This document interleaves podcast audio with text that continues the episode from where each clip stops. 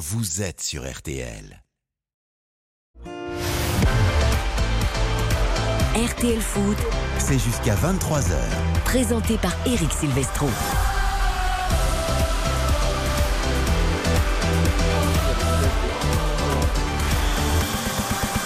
Bonsoir à tous Ravi de vous retrouver pour RTL Foot, la quatrième journée de Ligue 1 démarre ce soir avec Nantes-Marseille à la Beaujoire. Pas de Philippe Audouin, un petit peu souffrant. On le salue, je sais qu'il nous écoute, notre voix de l'Ouest. Mais Baptiste Durieux a pris le train pour se diriger jusqu'à Nantes et il nous commentera cette rencontre à partir de 21h. Bonsoir mon Baptiste Bonsoir à tous. Grosse pression de, de remplacer Philippe Audouin. Ah c'est pas rien, hein, surtout là-bas. hein. Vous savez, c'est une icône, hein, Philippe Audouin. le statut, le statut de Philippe est immense et je le constate euh, sur place. Est-ce qu'il a son nom gravé dans son siège? Non, non, il n'y a, pas. pas la statue non plus, mais Bon. en tout cas, euh, on m'a- beaucoup parlé de lui. Merci en tout cas d'être avec nous. On nous parlait d'un problème de, de supporters, de sécurité. Rassure-nous tout de suite, tout se passe bien, Baptiste? Euh, effectivement, en l'état, à l'instant où on se parle, euh, tout va bien. On parle notamment de la Brigade Loire, l'un des, des groupes ultra de, de- du FC Nantes, qui est aujourd'hui là euh, dans la tribune, qui est entré très calmement euh, dans le stade avec son propre matériel. On, y reviendra, mais pour l'instant, effectivement, rien à signaler. Tout est calme et cette rencontre devrait bien se disputer dans une ambiance euh, tout à fait sympathique. Voilà, des petites bisbilles avec le nouveau chef de la sécurité du club nantais. On vous expliquera tout ça tout au long de la soirée. Ils sont là, ils sont beaux. Tout de bleu vêtu, comme pour nous dire que le ciel doit rester bleu en cette fin d'été. Bonsoir Karine Galli. Bonsoir Eric, bonsoir à tous. Vous savez très bien que moi je veux que l'été dure 12 mois. Ah, vous avez bien. Eh oui, On aimerait tous que l'été dure. eh oui, Il a pas, à certains endroits, il a peut-être même pas commencé, alors qu'on est canicule à d'autres. exactement. C'est comme ça. Bonsoir mon Xavier Domergue. Salut mon Eric, bonsoir à toutes et à tous. de retour avec nous dans RTL Foot et on s'en félicite. Lui aussi a eu un été extrêmement occupé, mais c'est pas pour lui déplaire, car c'est un homme de passion. Il nous a fait vivre plein d'événements, notamment euh, dans le groupe et sur la chaîne M6 ou sur la chaîne W9. Et ce n'est pas fini. La Coupe du Monde de rugby arrive, mon cher Xavier. C'est vrai. Il y aura aussi la Ligue Europe avec plein de tirages qu'on va évoquer ce soir. Ouais, une saison riche encore, on l'a vu, on va évoquer bien sûr ce tirage au sort de la Champions League, de la Ligue Europa qui va nous concerner particulièrement nous, euh, le, groupe, euh, le groupe M6, mais ça va être une saison euh, très très passionnante à suivre et à vivre ensemble. avec notamment le groupe de Marseille, l'Ajax, Brighton, l'AEK Athènes. On en parle tout à l'heure dans le Grand Conseil de l'Europe avec Bruno Constant, notre voix anglaise, et David Lortolari, notre voix allemande. On reviendra sur tous les tirages de C1, les tirages de C3 et de C4, la Ligue Europe, la Ligue Europa Conférence. Il y a beaucoup de choses à voir et les clubs français doivent nous faire remonter l'indice UEFA. On en a besoin. Pourquoi pas passer devant les Pays-Bas pour Lens qui jouera contre le PSV Eindhoven. Les dernières heures du mercato, le dossier Colomboigny pour l'instant au point mort et peut-être même définitivement enterré du côté de Francfort puisque le marché est fermé en Allemagne. Ça va nous occuper. Présentation des matchs de demain et notamment Monaco-Lens. Vous allez entendre un Francaise qui est pas très content du début de saison de son équipe, non pas forcément euh, en termes de points pris, mais aussi en termes de mentalité de son équipe. Et il comprend donc les errements de ce début de saison du côté du Racing Club de Lens. Du côté de Laurent Blanc, on ne s'inquiète pas pour son avenir personnel, mais on attend des renforts dans les dernières heures du mercato. Paul Akwaku, le milieu de terrain numéro 6 du Betis Séville, et notamment en arrivée du côté de l'OL qui affrontera Paris dimanche soir à 20h45. Tout cela avec les paris sur Nantes-Marseille et le national qu'on n'oublie pas. Mon cher Xavier Domergue, les matchs, on les suit avec attention. Ligue 2 nationale sur l'antenne de.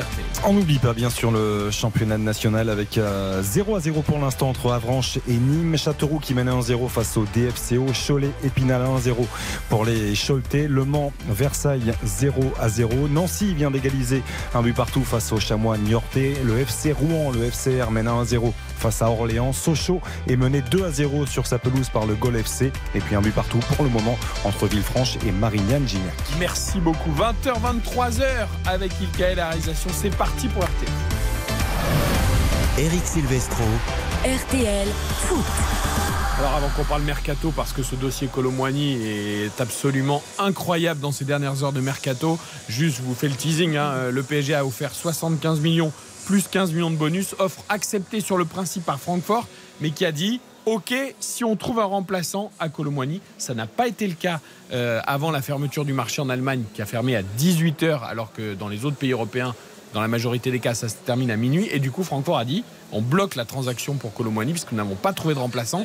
Ils espéraient Hugo Ekitike du PSG. Il n'a pas voulu aller à Francfort et notamment baisser son salaire.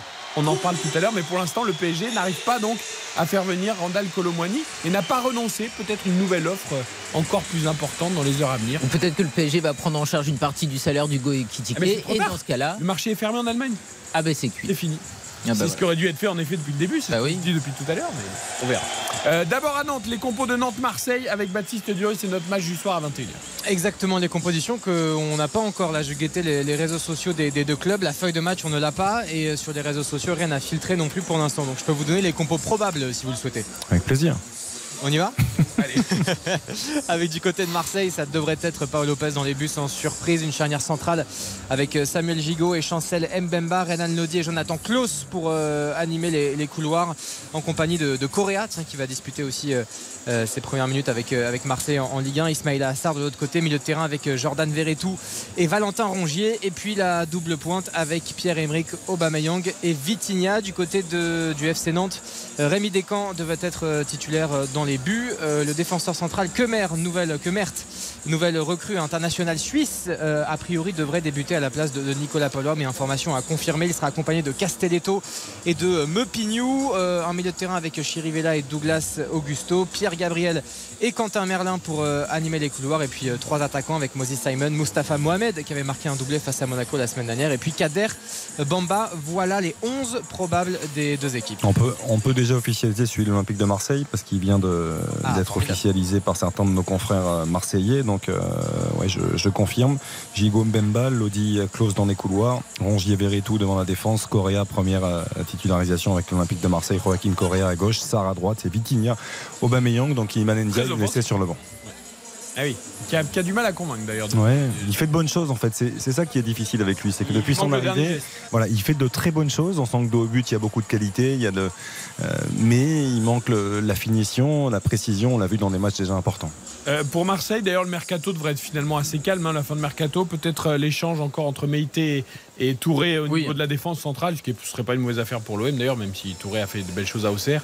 Oui, mais je trouve ça dommage d'un côté euh, qu'on fasse prêter un joueur à Auxerre, ce qui était intelligent pour qu'il s'aguerrisse à la Ligue 1, qu'il fasse une bonne deuxième partie de saison avec la J Auxerre, pour finalement ne pas lui donner du tout euh, d'opportunité dans le club à qui il appartient ou appartenait, parce qu'il va être transféré. Mais bon, bref. Moi, ce soir, en tout cas, il y a un homme que j'attends particulièrement, c'est Aubameyang, parce qu'on l'a vu encore la semaine dernière contre Brest. Il a été vraiment maladroit. Il a toujours pas marqué en Ligue 1. Ça doit être l'homme, même si c'est pas les mêmes joueurs, qui fait oublier Alexis Sanchez, parce que Alexis Sanchez était la star de cette équipe et offensivement, bah, aujourd'hui la star c'est Aubameyang. Et pour l'instant, euh, en Ligue 1 et notamment le week-end dernier, c'était euh, trop peu. C'était vraiment le Aubameyang des mauvais jours, qui est maladroit, qui rate des choses euh, absolument in- incroyables. Et donc ce soir, j'espère qu'il sera au rendez-vous. Du côté de Nantes, Baptiste, le 3-3 contre Monaco, euh, avec ce scénario un peu dingue, a quand même donné un peu d'air.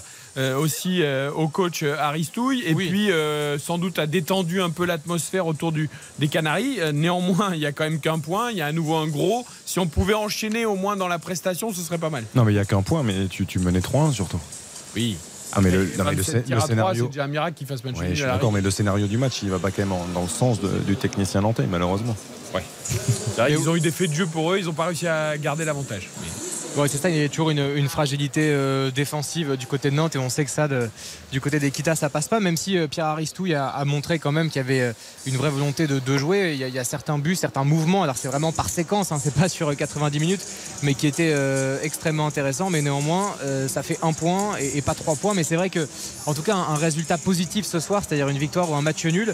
on sait que Pierre Aristouille aujourd'hui est sur un, un siège éjectable, on ne sait pas s'il passera la trêve, mais c'est vrai que s'il y a un résultat positif ce soir, ça, ça va complexifier un petit peu euh, l'opération. quoi. Mais j'aimerais avoir une explication sur Nicolas Palois, parce que si ça se confirme qu'il n'est pas titulaire, Il est pas alors qu'il a titulaire, fait viens un très gros match. match le week-end dernier. Monaco, ouais. Ah bah oui, c'était vraiment euh, bah, le Nicolas Palois des grands soirs qui ressortait tout, que ça soit du pied, de la tête.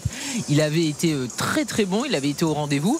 Je comprends pas pourquoi Nicolas Palois il enchaîne pas. J'attends de voir quand même la compo définitive de ce match contre Marseille. On l'a, hein, Eric. hein. Ah, ça y est, tu l'as Et c'est Ouais, confirmé À l'instant, oui, effectivement. Nicolas Palois est bien sur le banc et Ah, donc c'est c'est euh, Kemert, effectivement, l'international suisse en, en défense centrale qui va, qui va débuter. Et il y Avec a, la titularisation, Bamba vois- également qui est sur le banc et c'est Hudson Et qui débute. hein. Effectivement, Hudson, nouvelle le recrue venu du, du Brésil. Ça, c'est une curiosité, hein, Baptiste. Ah oui, c'est une tout à fait. vraie curiosité parce Tout à qu'il y a- fait. il y, a beaucoup de talent. Il y a beaucoup de talent, c'est le Brésil, c'est un beau joueur de football. On sait que l'adaptation parfois en Ligue 1, euh, c'est pas évident. Donc euh, effectivement, vraie curiosité et vraie interrogation sur, sur ce joueur. Eh bien c'est noté, Baptiste, on te retrouve tout à l'heure à 20h30 pour le rappel des compos des deux équipes. Nous allons parier sur cette rencontre. Il parle de petit exploit si Nantes gagne ou fait match nul. Et vous allez voir dans les cotes, c'est en effet assez de ce Nantes-Marseille, coup d'envoi 21h, 4,80 la victoire nantaise, 10 euros de misée, 48 euros de gagné, 4 le match nul, 10 euros de misée, 40 euros de gagné, et 1,72 la victoire marseillaise, 10 euros de misée, 17 euros de gagné. Je me permets de vous rappeler qu'il faut vraiment écouter nos spécialistes avec beaucoup d'attention car depuis le début de la saison, c'est un carton. Toutes les semaines, nous avons des bons paris. Karine, Baptiste, Julien, Johan. Franchement, vous avez été super inspirés. Donc, Karine, je vous mets pas la pression, hein, je vous dis ça comme ça juste au passage. C'est vrai que j'avais passé ma cote sur le PSG Lens avec ce bulle en soi la dernière Eh oui, mais vous l'avez passé. Et on est bon. Je vous propose une cote à 5,80 avec le résultat en faveur de Marseille. Donc ça serait le premier succès des Marseillais à l'extérieur cette saison. La petite euh, difficulté, c'est le match nul à la mi-temps et buteur multichance. J'ai choisi Aubameyang. Pourquoi? Ben, Je vous l'ai dit euh, précédemment, il doit une revanche aux Marseillais. Il a toujours pas marqué en Ligue 1. Ou Vitinha, qui lui, pour le coup, a déjà marqué lors des deux premiers matchs de Ligue 1. 5,80. Ça me plaît bien cette cote-là. C'est vrai que le nul à la mi-temps, c'est peut-être le plus compliqué. Euh, excusez-moi, c'est multichance, donc c'est ou hein? Exactement. Obam ou Vitinha. Sur mon petit cahier, c'est important de mettre ou ou et. C'est pas la même chose. Euh, Xavier. Alors, il y a des cotes à 5,80, il y en a à 48. Ah oui J'ai pris un peu plus de risques. Quel retour euh, ah Non, voilà, j'ai pris un peu plus de risques, même si on regarde les dernières confrontations. Je crois que Marseille reste sur 4 victoires consécutives en Ligue 1 contre Nantes. Euh, voilà, il y a 6 matchs sans défaite pour les Marseillais face aux Nantais. La dernière victoire de, Nantes à la Beaujoire face à Marseille, c'était en décembre 2018. Et c'est pour ça que j'ai joué Nantes. Donc bon, mais je ne joue pas Nantes, mais je joue le nul. Nul. je suis parti sur un match nul avec un score exact multichance de un but partout ou deux buts partout. Buteur multichance, euh, Moses Simon ou Ismail Assar et un buteur sec, parce que j'ai beaucoup d'affection pour lui, même si on rappellera au fur et à mesure de la soirée que ce n'est pas non plus un, buteur qui a l'habitude de, faire trembler les filets euh, à de nombreuses reprises, parce que son meilleur bilan, ça a été 9 buts lors d'une saison. Avec la Lazio, c'est Joaquin Correa, je pense pour sa première, qui va marquer, euh, buteur sec. Avec certitude, donc ça me donne une cote de 48. 48 pour Xavier Demer. Il est fou. 5,80 pour Karine Galli. Il y en a qui jouent plat du pied sécurité, il y en a qui tentent l'exter euh, enroulé. Mais, je voudrais savoir, quel Coréen on va voir Celui de la Lazio ou celui de l'Inter? Ah C'est la question que tout le monde se pose. Ah oui. Mais il a des qualités malgré tout, ah bah oui, oui, il a des euh, qualités, mais bon. Après, pour l'OM, je suis un peu sévère avec l'OM peut-être que même celui de l'Inter ça peut aller quoi. Ou de la Lazio enfin tu vois. Par contre c'est celui qui joue. Parce que le problème de Correa c'est qu'il jouait pas beaucoup. Oui enfin bon s'il jouait plus à l'Inter c'est pas parce que il avait pas la confiance de l'entraîneur Inzaghi l'adorait c'est parce qu'il n'était pas euh, au rendez-vous. Eh on va voir s'il peut se relancer à il a la capacité de jouer dans l'axe de jouer sur un côté. Là on va le voir sur un côté ce soir. Euh, mais comme je le disais c'est pas un joueur qui a l'habitude de marquer 10 15 20 buts par saison. Sanchez euh, les amis jouait plus beaucoup non plus oui, mais c'est pas pareil, c'est pas le même genre de eh Alexis Sanchez est davantage buteur. Non, mais l'OM se dit, on l'a fait une fois, on va le refaire deux fois. Bah oui, mais enfin, il faut regarder les profils des joueurs, en fait. Très bien, mais.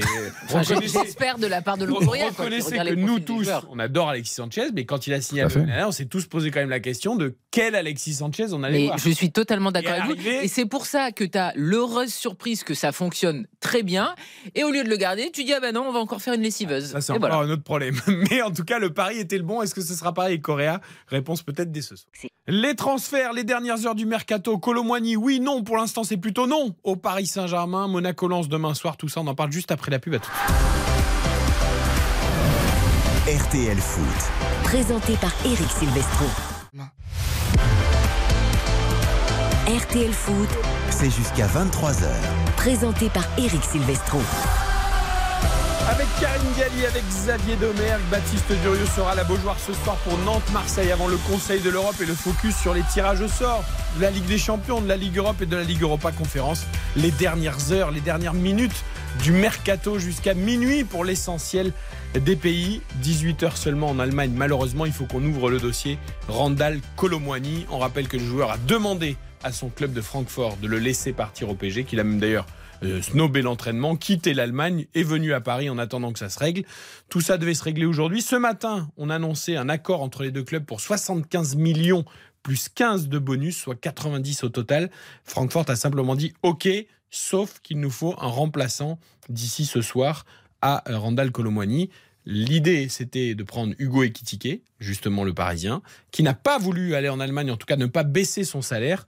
Le problème, c'est que le marché allemand est fermé depuis 18 heures et que du coup, Francfort a dit, eh ben, puisque nous n'avons pas trouvé de remplaçant, eh bien, il n'y aura pas de Randall Comoni au PSG. C'est quand même un petit couac pour le PSG, ça, ma chère Karine. Oui, enfin, ça m'énerve surtout. Alors, vraiment, ce dossier, il y a tous les ingrédients du foot qui nous fatiguent. Allez-y, parce que développez. ça fait évidemment des mois qu'on sait que le PSG vise Colomboigny et c'est le dernier jour euh, en train de regarder la montre qu'on se dit ça va se faire, ça va pas se faire. Après, Ah, Parce qu'on croit toujours que le prix va baisser Oui, ou ben que voilà. voilà. Ben alors, Là, en l'occurrence, il monte. C'était quand même une fortune, parce que 90 millions, c'est quand même une somme.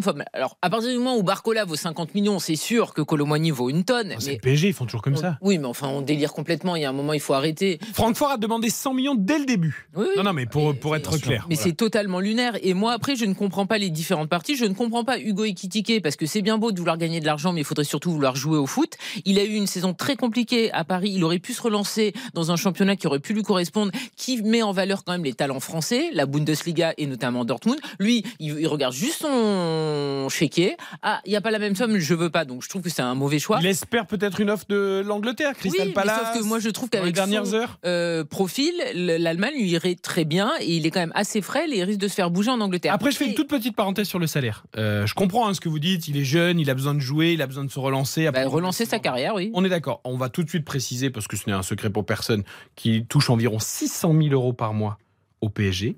Alors, on peut déjà poser la question qu'une nouvelle fois, le PSG surpaye les joueurs qu'il euh, recrute et que évidemment Folie, Hugo. Ekitike ne trouve pas preneur parce que personne veut mettre 600 000 euros sur un jeune qui sort d'une saison blanche et qui a une demi-saison en Ligue 1. Parenthèse refermée sur le PSG. Mais là où moi je, laisse une petite chance aux joueurs, je trouve qu'on est toujours très dur. C'était le cas avec Ben Arfa aussi, qu'on disait oui, il préfère euh, prendre son salaire que de pas jouer du tout, etc. etc. Mais quand vous êtes salarié d'une boîte, que vous touchez 600 000 euros, mais même que vous touchez 5 000 euros ou 2 000 euros, peu importe, et qu'on vous dit tu vas partir et tu vas toucher la moitié alors que tu pourrais continuer à toucher ton salaire. Tu connais beaucoup de salariés à n'importe quel niveau de salaire qui disent ah ben non moi je m'assois sur euh, 10, 20, 30, 40, 50% de mon salaire alors que je peux le toucher? Non, mais sauf qu'il y a une, quand même une grande différence. Moi je C'est peux que pas lui en vouloir. hein. Hugo Ekitike est un joueur de foot qui a a priori une ambition, qui doit vraiment lancer sa carrière au plus haut niveau. Il y a eu une première étape à Reims qui a été très bonne et l'étape et la marche qui était très haute du PSG n'a pas été franchie. Après une année qui est quand même extrêmement frustrante pour lui, il va vivre une deuxième année de frustration. C'est ça que je comprends Après, pas. par, Après, rapport, par rapport à ce que tu dis, euh, juste un mot par rapport à ça, et tu as complètement raison. La priorité des priorités aujourd'hui, pour lui, euh, ça doit être le terrain. oui, quand, quand tu sors d'une saison comme ça, blanche, où ça a, été très compliqué sportivement, euh, alors oui, tu as gagné beaucoup d'argent, c'est bien, mais aujourd'hui, il faut euh, prioriser les choses. Et aujourd'hui, toi, tu es un joueur de football, tu es un passionné, la seule chose que tu as envie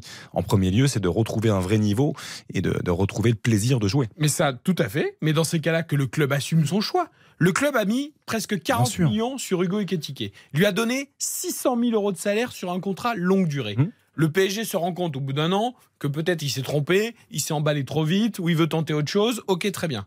Bon, bah très bien. Donc tu le prêtes ou tu le hein, et, et tu prends en, en charge une partie du salaire. ah mais le PSG aurait pu le réglé. faire aussi. Non, mais comme ça se fait dans quasiment tous les clubs.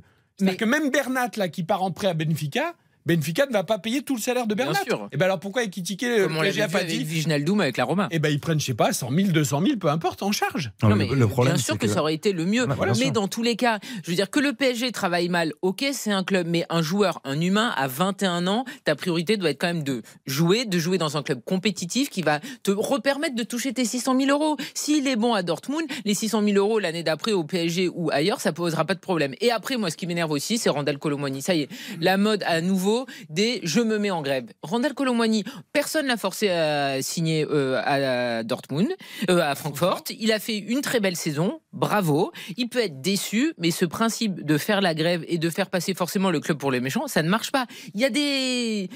Ah, ça ne marche pas, ça dépend des clubs. Francfort a l'air de dire, eh ben niet. Voilà. Ben oui. Non, mais pour Et le coup, le club, moi, je- le club, on va en parler tout à l'heure avec eux, ils sont forts, clairs, nets et précis. Bien Moi, sûr. je comprends aussi le Et club. moi aussi. Donc, euh, Randall Colomwani, le coup de je suis pas bien, je rentre à la maison à Paris Ah ouais, non. et je fais la grève. C'est pas Non, mais il faut, faut Je trouve qu'on lui monte le bourrichon depuis qu'il y a eu cette Bien sûr. entrée en jeu en finale de Coupe du Monde et ce n'est pas bon pour lui.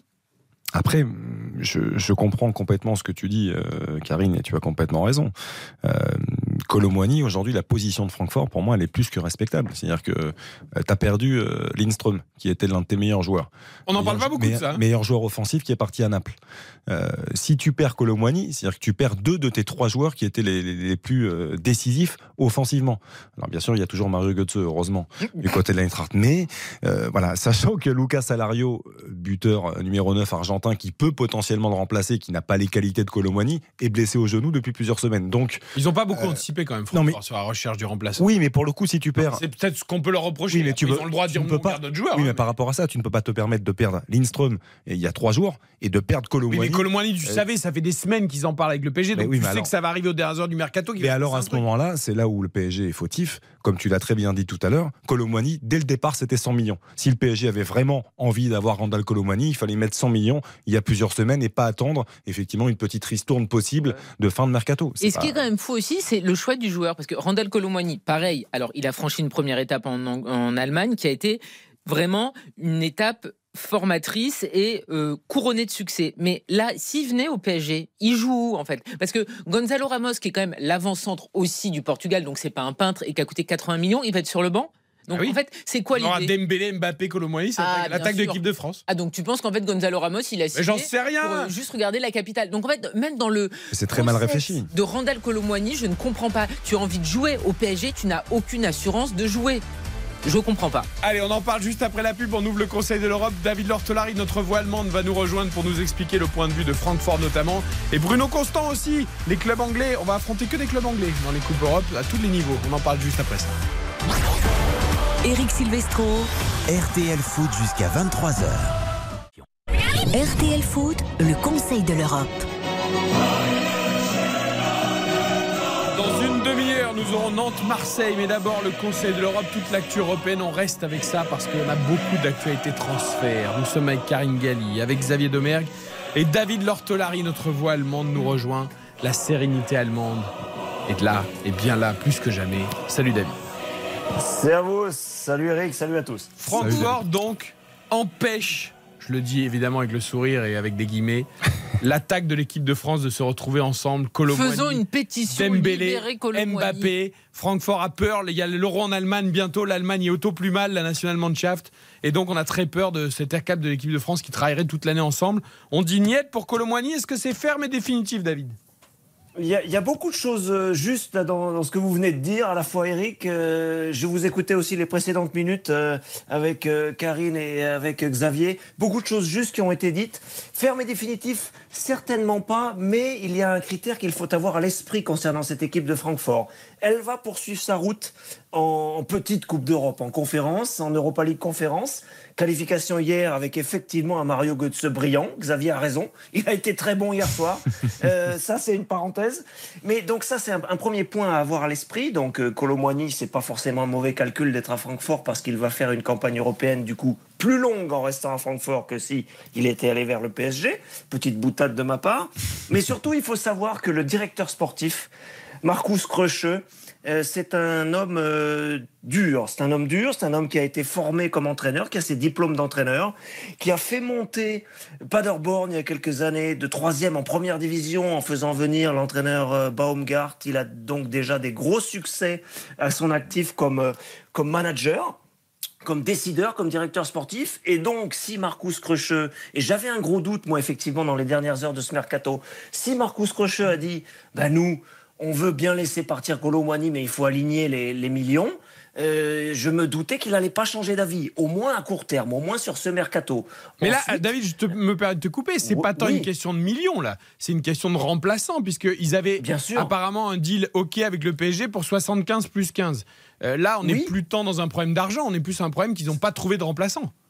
Absolument, ça a bloqué, ça a bloqué parce qu'il était question d'Ekitike, qui finalement a été euh, considéré comme trop cher. Mais j'en reviens à ce qu'on disait précédemment, c'est-à-dire que euh, Francfort est, sur une va, crescendo ces dernières saisons, aussi bien euh, sur la scène nationale que surtout sur la scène européenne. C'est un club qui retrouve un peu de sa de sa brillance, de sa splendeur passée. On va, faut remonter quelques décennies en arrière pour le voir triompher. Quoique, il y avait eu un succès, il y avait eu une finale aussi européenne récemment, souvenez-vous, contre Chelsea. Et donc, on fait attention, sportivement, à faire des choix rationnels, des choix raisonnés. Et du coup, bah, tous ces éléments qu'on agrège là depuis quelques minutes, je vous écoutais donc précédemment, font que logiquement, euh, on a voulu garder Colomboigny. Après, est-ce que le joueur va être tout de suite opérationnel, va être tout de suite aligné euh, pour le, prochain match qui vient là dans les, dans les heures qui viennent, ça, euh, je ne peux, pas, peux pas le confirmer. Parce que par rapport à ce qu'on disait, on évoquait la blessure de Lucas Alario, on évoquait le départ de, de Lindström. Euh, il y a Raphaël Boré aussi qui est parti. Donc c'est-à-dire qu'offensivement, David, tu peux confirmer, il y a très peu de solutions. Oui, alors il euh, y, a eu des choses qui ont été euh, qui, ont été réussies euh, les, précédentes saisons, notamment sur les côtés. Il y a Jessica Gandkam que vous ne connaissez pas forcément, qui vient du Hertha Berlin, mais qui a qui a réussi hier aussi un très bon match. Donc il y a des promesses, Xavier, si on veut. Mais effectivement, on remplace pas comme ça un Colomboigny qui a fait une belle saison. On remplace pas comme ça un Borré qui précédemment avait été aussi très efficace. Un Lindström qui, comme buteur et comme passeur, effectivement, tu le soulignais Xavier, a été très utile les dernières saisons. Oui, on s'est méfié, on s'est méfié parce que sportivement à Francfort, on veut être performant, je le répète. Le directeur sportif veut de l'efficacité sportive. Et je pense que c'est ça aussi qui a fait qu'ils ont été durs jusqu'à la fin et que, ne trouvant pas de remplaçant, tu as raison Eric, on s'est rétracté et on a gardé son joueur. Alors, moi je reviens sur les dernières heures qu'il reste. Euh, le marché en Allemagne est fermé depuis 18 heures. Néanmoins, il se murmure, euh, David, en tout cas du côté du PSG et de la France, que le PSG va peut-être revenir à la charge d'ici minuit avec une offre encore plus importante financièrement. Peut-être que cette fameuse barre des 100 millions va être atteinte si Verratti, Viginaldoum, Draxler euh, arrivent à quitter le PSG avant minuit. Et donc le PSG reviendrait à la charge avec une offre à 100 millions. Est-ce que Francfort qui a dit, comme on n'a pas trouvé de remplaçant, c'est fini, ne bougera pas Ou est-ce que c'est susceptible à un moment, euh, si le chiffre fatidique des 100 millions est atteint, de les faire réfléchir, voire plier Je rappelle que c'est ce qu'ils avaient réclamé dès le départ. Et je rappelle que Colomboigny, parce qu'on l'a pas dit, est arrivé libre de Nantes à Francfort. Oui. Parce qu'il faut oui, à Nantes, on doit quand même se dire qu'on a quand même raté une sacrée, Allumez votre micro, À Paris aussi, parce que si on a assez pigeons pour mettre 100 millions d'euros sur Colomboigny, c'est vraiment que tu travailles mal du début. Non, mais il fallait le prendre quand tu étais à Nantes. Bah oui, tu travailles mal du début jusqu'à la fin. Francfort, ça serait quand même zéro et un an après 100 millions. Au niveau de la bascule financière, on serait pas mal. Donc est-ce que ça, ça peut faire plier les Allemands ou pas? Ben, on, en revient aux fondamentaux que tu, tu as exprimés, Eric, c'est-à-dire qu'il leur faut un remplaçant.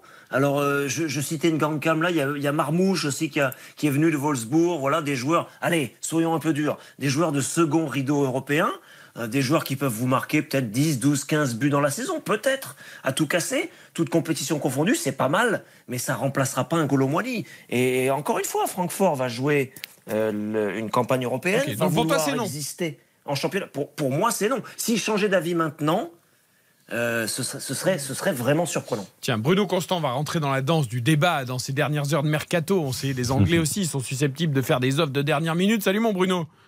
Good evening. Alors on parlait du cas Colomboigny évidemment qui pour l'instant n'a pas le droit de venir au PSG. Euh, on attend mhm. d'en savoir un peu plus. Les offres de dernière minute qui ne se refusent pas. Je pense tout de suite à, l'Arabie Saoudite, à Mohamed Salah et Liverpool. Euh, on parle d'une offre de 230 millions euh, pour Mohamed Salah dans les dernières heures du mercato. on en est où par rapport à ça? Bah, on en reste sur la position de Liverpool et de Jürgen Klopp qui avait été très clair. Il a dit on n'est pas vendeur. Euh, au départ, quand il avait dit ça, euh, il n'y avait pas eu d'offre qui avait été soumise à Liverpool. Il avait dit s'il y en avait une, la réponse serait la même, ça serait non. Ils veulent pas lâcher euh, leurs meilleurs joueurs. De toute façon, ça arrive beaucoup trop tard, très honnêtement. Euh, qui pourrait imaginer Liverpool lâcher son meilleur joueur euh, dans la dernière journée du mercato sans pouvoir le remplacer? Moi, je pense que Liverpool, s'il lâche Mo Salah, ils vont avoir beaucoup beaucoup de mal à se qualifier pour la Ligue des Champions à la fin de la saison. Or, c'est quand même l'objectif puisqu'ils n'y sont pas cette saison. Ils ont fini cinquième la saison passée. Et ils vont avoir la chance de jouer contre Toulouse en Ligue Europa. Attends. Oui, plaisir. Ça va rappeler des souvenirs aux Toulousains euh, de 2007. Damien Comoli notamment, oui, qui a aussi passé du temps à Liverpool. Non, mais c'est vrai que Salah, toi, tu 230 millions, ça fait réfléchir quand même, non? Il a vu le salaire? Bah, Évidemment que ça fait réfléchir. Non, mais lui, lui peut-être il va vouloir y aller, mais bon, ça Surtout qu'on l'a déjà dit, euh, c'est normal. Enfin, en tout cas, ça serait euh, totalement compréhensible qu'il ait envie d'y aller. C'est une figure très forte du monde musulman. Quoi Non, tu joues à Liverpool. Et alors Et alors Non, mais non, mais attends. Je veux dire, il y a euh, plusieurs paramètres dans une vie. Je veux dire, moi, un joueur qui, par exemple, gagné, a une foi très importante comme N'Golo Kanté, qui part vivre en Arabie Saoudite, je le comprends un petit peu plus. Non, mais arrêtez Surtout- avec la foi. Ils vont pas, ils vont pas en Arabie Non, mais- Saoudite pour la foi. Non, mais surtout, Il- il- par il- rapport quand même, quand tu as eu une histoire comme N'Golo Kanté, que tu as été racketté, etc., je vais pas lui taper dessus plutôt qu'un petit euh, jeune. Pas à Chelsea. Quoi? Non, mais j'ai raquetté. euh, Enfin, ses, ses problèmes se sont pas arrêtés à partir du moment où il a quitté la France. Parce que je te rappelle que quand Ouais, il était bah, à tu Chelsea, il avait des problèmes. raquetté encore avec tout ce qui touche. Oui, à et l'Arabie ben, eh ben, justement. Donc, euh, un, N'Golo Kanté, je peux comprendre. Un, Mohamed Salah, je peux très bien le comprendre. Après, euh, si Liverpool, comme l'a très bien expliqué Bruno, fait deux saisons de suite sans Ligue des Champions, là, ça devient très problématique. Une année, un couac, ça va, et après, tu reviens au, au, au- au premier rang. Mais deux années de suite, c'est quand même très compliqué. Et puis, t'en as déjà vendu. Je veux dire, ça va. T'as lâché Fabinho, t'avais beaucoup de joueurs qui Ouais, étaient mais en pour des broutilles euh, en termes de transfert, parce que c'est surtout les salaires qui sont gros, mais les transferts sont pas énormes. Mais attends, personne les a obligés non plus à lâcher Fibini- euh, Fabinho et à avoir quatre joueurs importants en fin de contrat. Non, et puis il y a une telle force financière en Angleterre que 230 millions, effectivement, c'est pas rien. Mais... 2 milliards dépensés sur le mercato. Oui, mais, mais pour le coup, euh, Bruno, tu, tu m'arrêtes si je me trompe, mais je, je pense que 230 millions, ça fait pas forcément euh, flancher Liverpool sur le, le principe. Mais non, même mais- si c'est mais- c'est de l'argent, Bah, mais tu remets 200 sur Liverpool- Mbappé dans les dernières a, heures du dire, mercato. donc, euh, Mais c'est pas c'est pas une histoire d'argent en fait cette histoire de Mo Salah. Bien sûr. Li- Liverpool ils n'ont pas forcément besoin d'argent maintenant. Ils ont surtout besoin de Mo Salah. Et à un moment donné, l'Arabie Saoudite, je comprends qu'il y en ait beaucoup qui cèdent à la tentation d'y aller. Moi, je trouve que N'Golo Kanté et Salah, c'est deux cas totalement différents parce que Kanté était un peu sur le déclin, blessé depuis deux ans, et il avait du mal à trouver un club autre que Chelsea. Euh, Pour Mo Salah, c'est c'est pas, c'est pas du tout la même chose. C'est un joueur qui est en pleine force de l'âge. Il n'a que 31 ans. Mo Salah, euh, de ce qu'on sait autour de son entourage, c'est quelqu'un qui se voit jouer au, au plus haut niveau jusqu'à 35, 36 ans, voire 37 ans. Neymar aussi. D'imiter quelque part un peu Cristiano Ronaldo. Donc il aucun intérêt pour lui d'aller en, en- en Arabie Saoudite à 31 ans. Non, parce qu'il a une vraie hygiène, parce que quand tu dis Ouais. qu'il se voit jouer jusqu'à 35-36 ans, c'est que c'est quelqu'un de particulièrement sérieux, de, de structuré, et effectivement, je, et, et Liverpool, tu as complètement raison, on a besoin, a besoin de, de ça là pour retrouver la Ligue des Champions. Maintenant, je me mets à la place du joueur, comme le disait aussi très bien Karine, euh, bon, je... euh, 500, 600 millions sur 4 ans, je crois, d'offres euh, de salaire, ça, bon, ça, ça fait un peu réfléchir, non? Mais Xavier, l'argent de l'Arabie Saoudite, s'il arrive cet été, si le projet de l'Arabie Saoudite se confirme la saison prochaine, par exemple, le train il repassera pour Mo Salah. Oui, oui, Mo bien Salah, sûr. c'est- presque un, un enjeu politique pour l'Arabie Saoudite parce que c'est euh, le plus grand joueur euh, entre guillemets arabe euh, du football mondial et effectivement, ça serait un impact énorme de s'ils pouvaient l'attirer en Arabie Saoudite. Mais ils peuvent attendre un an voire deux ans si le projet se confirme dans les années à venir. Avant qu'on parle des groupes de Ligue des Champions, puisqu'il y a des affrontements justement entre clubs français, clubs anglais, clubs allemands, et on profite de votre présence pour analyser tout ça, euh, sur les dernières heures de mercato, est-ce qu'il y a du mouvement à attendre en Angleterre, en Allemagne? On a parlé euh, d'une offre refusée de, Rennes pour Davinson Sanchez, le joueur de Tottenham. Du coup, Arthur Théâtre, qui pouvait peut-être partir en Allemagne, va sans doute prolonger en Bretagne. Tu nous confirmes ça, Bruno? Pas de Davinson Sanchez. euh, Lévy a pas voulu lâcher à 12 millions ou 11 millions. Bah, c'est toujours pareil, c'est qu'il faut aussi le, le remplacer. Ils ont perdu euh, Clément Langlais qui est parti, qui était prêté par. Barcelone, qui est reparti à Aston Villa. Et à un moment donné, ils ont aussi besoin de, de, de- d'un effectif assez conséquent, même s'ils jouent pas de Coupe d'Europe cette saison. Ils ont besoin d'avoir l'effectif conséquent pour briller en Première Ligue. Il y a eu quelques mouvements intéressants quand même, des confirmations, euh, des, euh, des longs feuilletons qui sont arrivés à leur fin. Je pense à Sofiane Arabat, qui est euh, l'international marocain, qui avait été euh, l'une des révélations du dernier, de la dernière Coupe du Monde, qui a enfin signé à Manchester United. Alors c'est un prêt avec euh, avec obligation d'achat à la fin. On lui Mais souhaite c'est un plus de joueur réussite très important. Kounaï. Hein. Oui. qui avait été aussi une des révélations du mondial et qui est relégué à Marseille. Il va rester, hein, finalement, il ne devrait pas partir, mais il est relégué et, sur le banc. et du coup, Maxime Lopez a signé à la Fiorentina. L'ancien Marseille. Bah oui. Qui a une belle trajectoire lui hein, pour le coup. Non, mais c'est vrai. Il a, il a, Ouais, il il a sort bien de deux très belles saisons à Sassuolo Ouais, et aujourd'hui, c'est sans doute que le départ d'Amrabat euh, a libéré aussi un petit peu d'espace pour, pour lui. Chelsea, dernier coup encore, j'ai vu aussi. hein. Ils ont encore mis. euh, Ils ont pris le joueur de City, c'est ça, Palmer? À Chelsea, ils ont pris le petit, la petite pépite de City, Cole Palmer, Palmer. C'est un, c'est un- transfert qui fait parler parce que c'était un, un pur produit de, de la formation de, des Citizens. Et Guardiola comptait beaucoup sur lui. Il l'a fait rentrer régulièrement, même jouer régulièrement plus, depuis le hein, début de bien saison. sûr. Maintenant, voilà, quand on vous offre 45 millions de livres euh, pour un jeune joueur qui a, qui a- qui a peu de vécu. euh, Pour ceux qui suivent pas bien et qui connaissent, c'est quoi? C'est un peu le même principe que Barcola qui a joué une demi-saison et que le PSG a acheté 50 millions, c'est un peu ouais, pareil? à, à peine, à peine parce que à peine parce qu'il a, il a même, il a eu très peu d'apparitions en première Ouais, ligue. moins, euh, moins que la, Barcola. la saison passée. Ouais. Mais, c'est- mais c'est un vrai talent, c'est un vrai talent du football anglais. Et effectivement, euh, mais après, sur alors Chelsea, ils ont quand même, euh, il y a quelques semaines, on, a- on avait parlé de Chelsea qui avait dépensé, euh, qui avait dépassé le milliard d'euros. Cette fois, ils ont dépassé le milliard de livres avec la, la, la- Avec le change, Ça- avec le taux de change. ça- ça devient complètement fou et, et Mauricio Pochettino a quand même dit en conférence de presse qu'il était tout à fait confortable, euh, très à l'aise avec le- les dépenses faites par son club. Après, euh, juste-. Il avait bien dit qu'il entraînerait jamais Chelsea, donc si tu veux, tout est possible. Guardiola a lâché Oui, Palmer c'est aussi ça. parce qu'il a eu Nunes de Wolverhampton, le joueur qu'il voulait. Mais moi j'ai une petite question. Au final, là, il y a combien de joueurs sous contrat à Chelsea? Mais présents à Chelsea physiquement, hein, pas tous ceux qui sont prêtés, etc. Parce qu'il y en a quand même encore énormément. Il y a, encore euh, allez, 24 heures, euh, un peu plus, on était à 32, 33 contrats pro. Là, ça arrête pas de bouger parce qu'il y a des prêts. Il y a euh, le petit Hudson Odoi qui est parti du côté Nottingham Forest, euh, qui a été transféré. Mais on est en gros à un peu plus de 30, sachant que Pochettino voulait réduire ça autour de 26, 28. Donc il y a encore un peu de travail, mais il y a quand même pas mal de départs qui sont en train de se dessiner sous forme de prêt ou de transfert.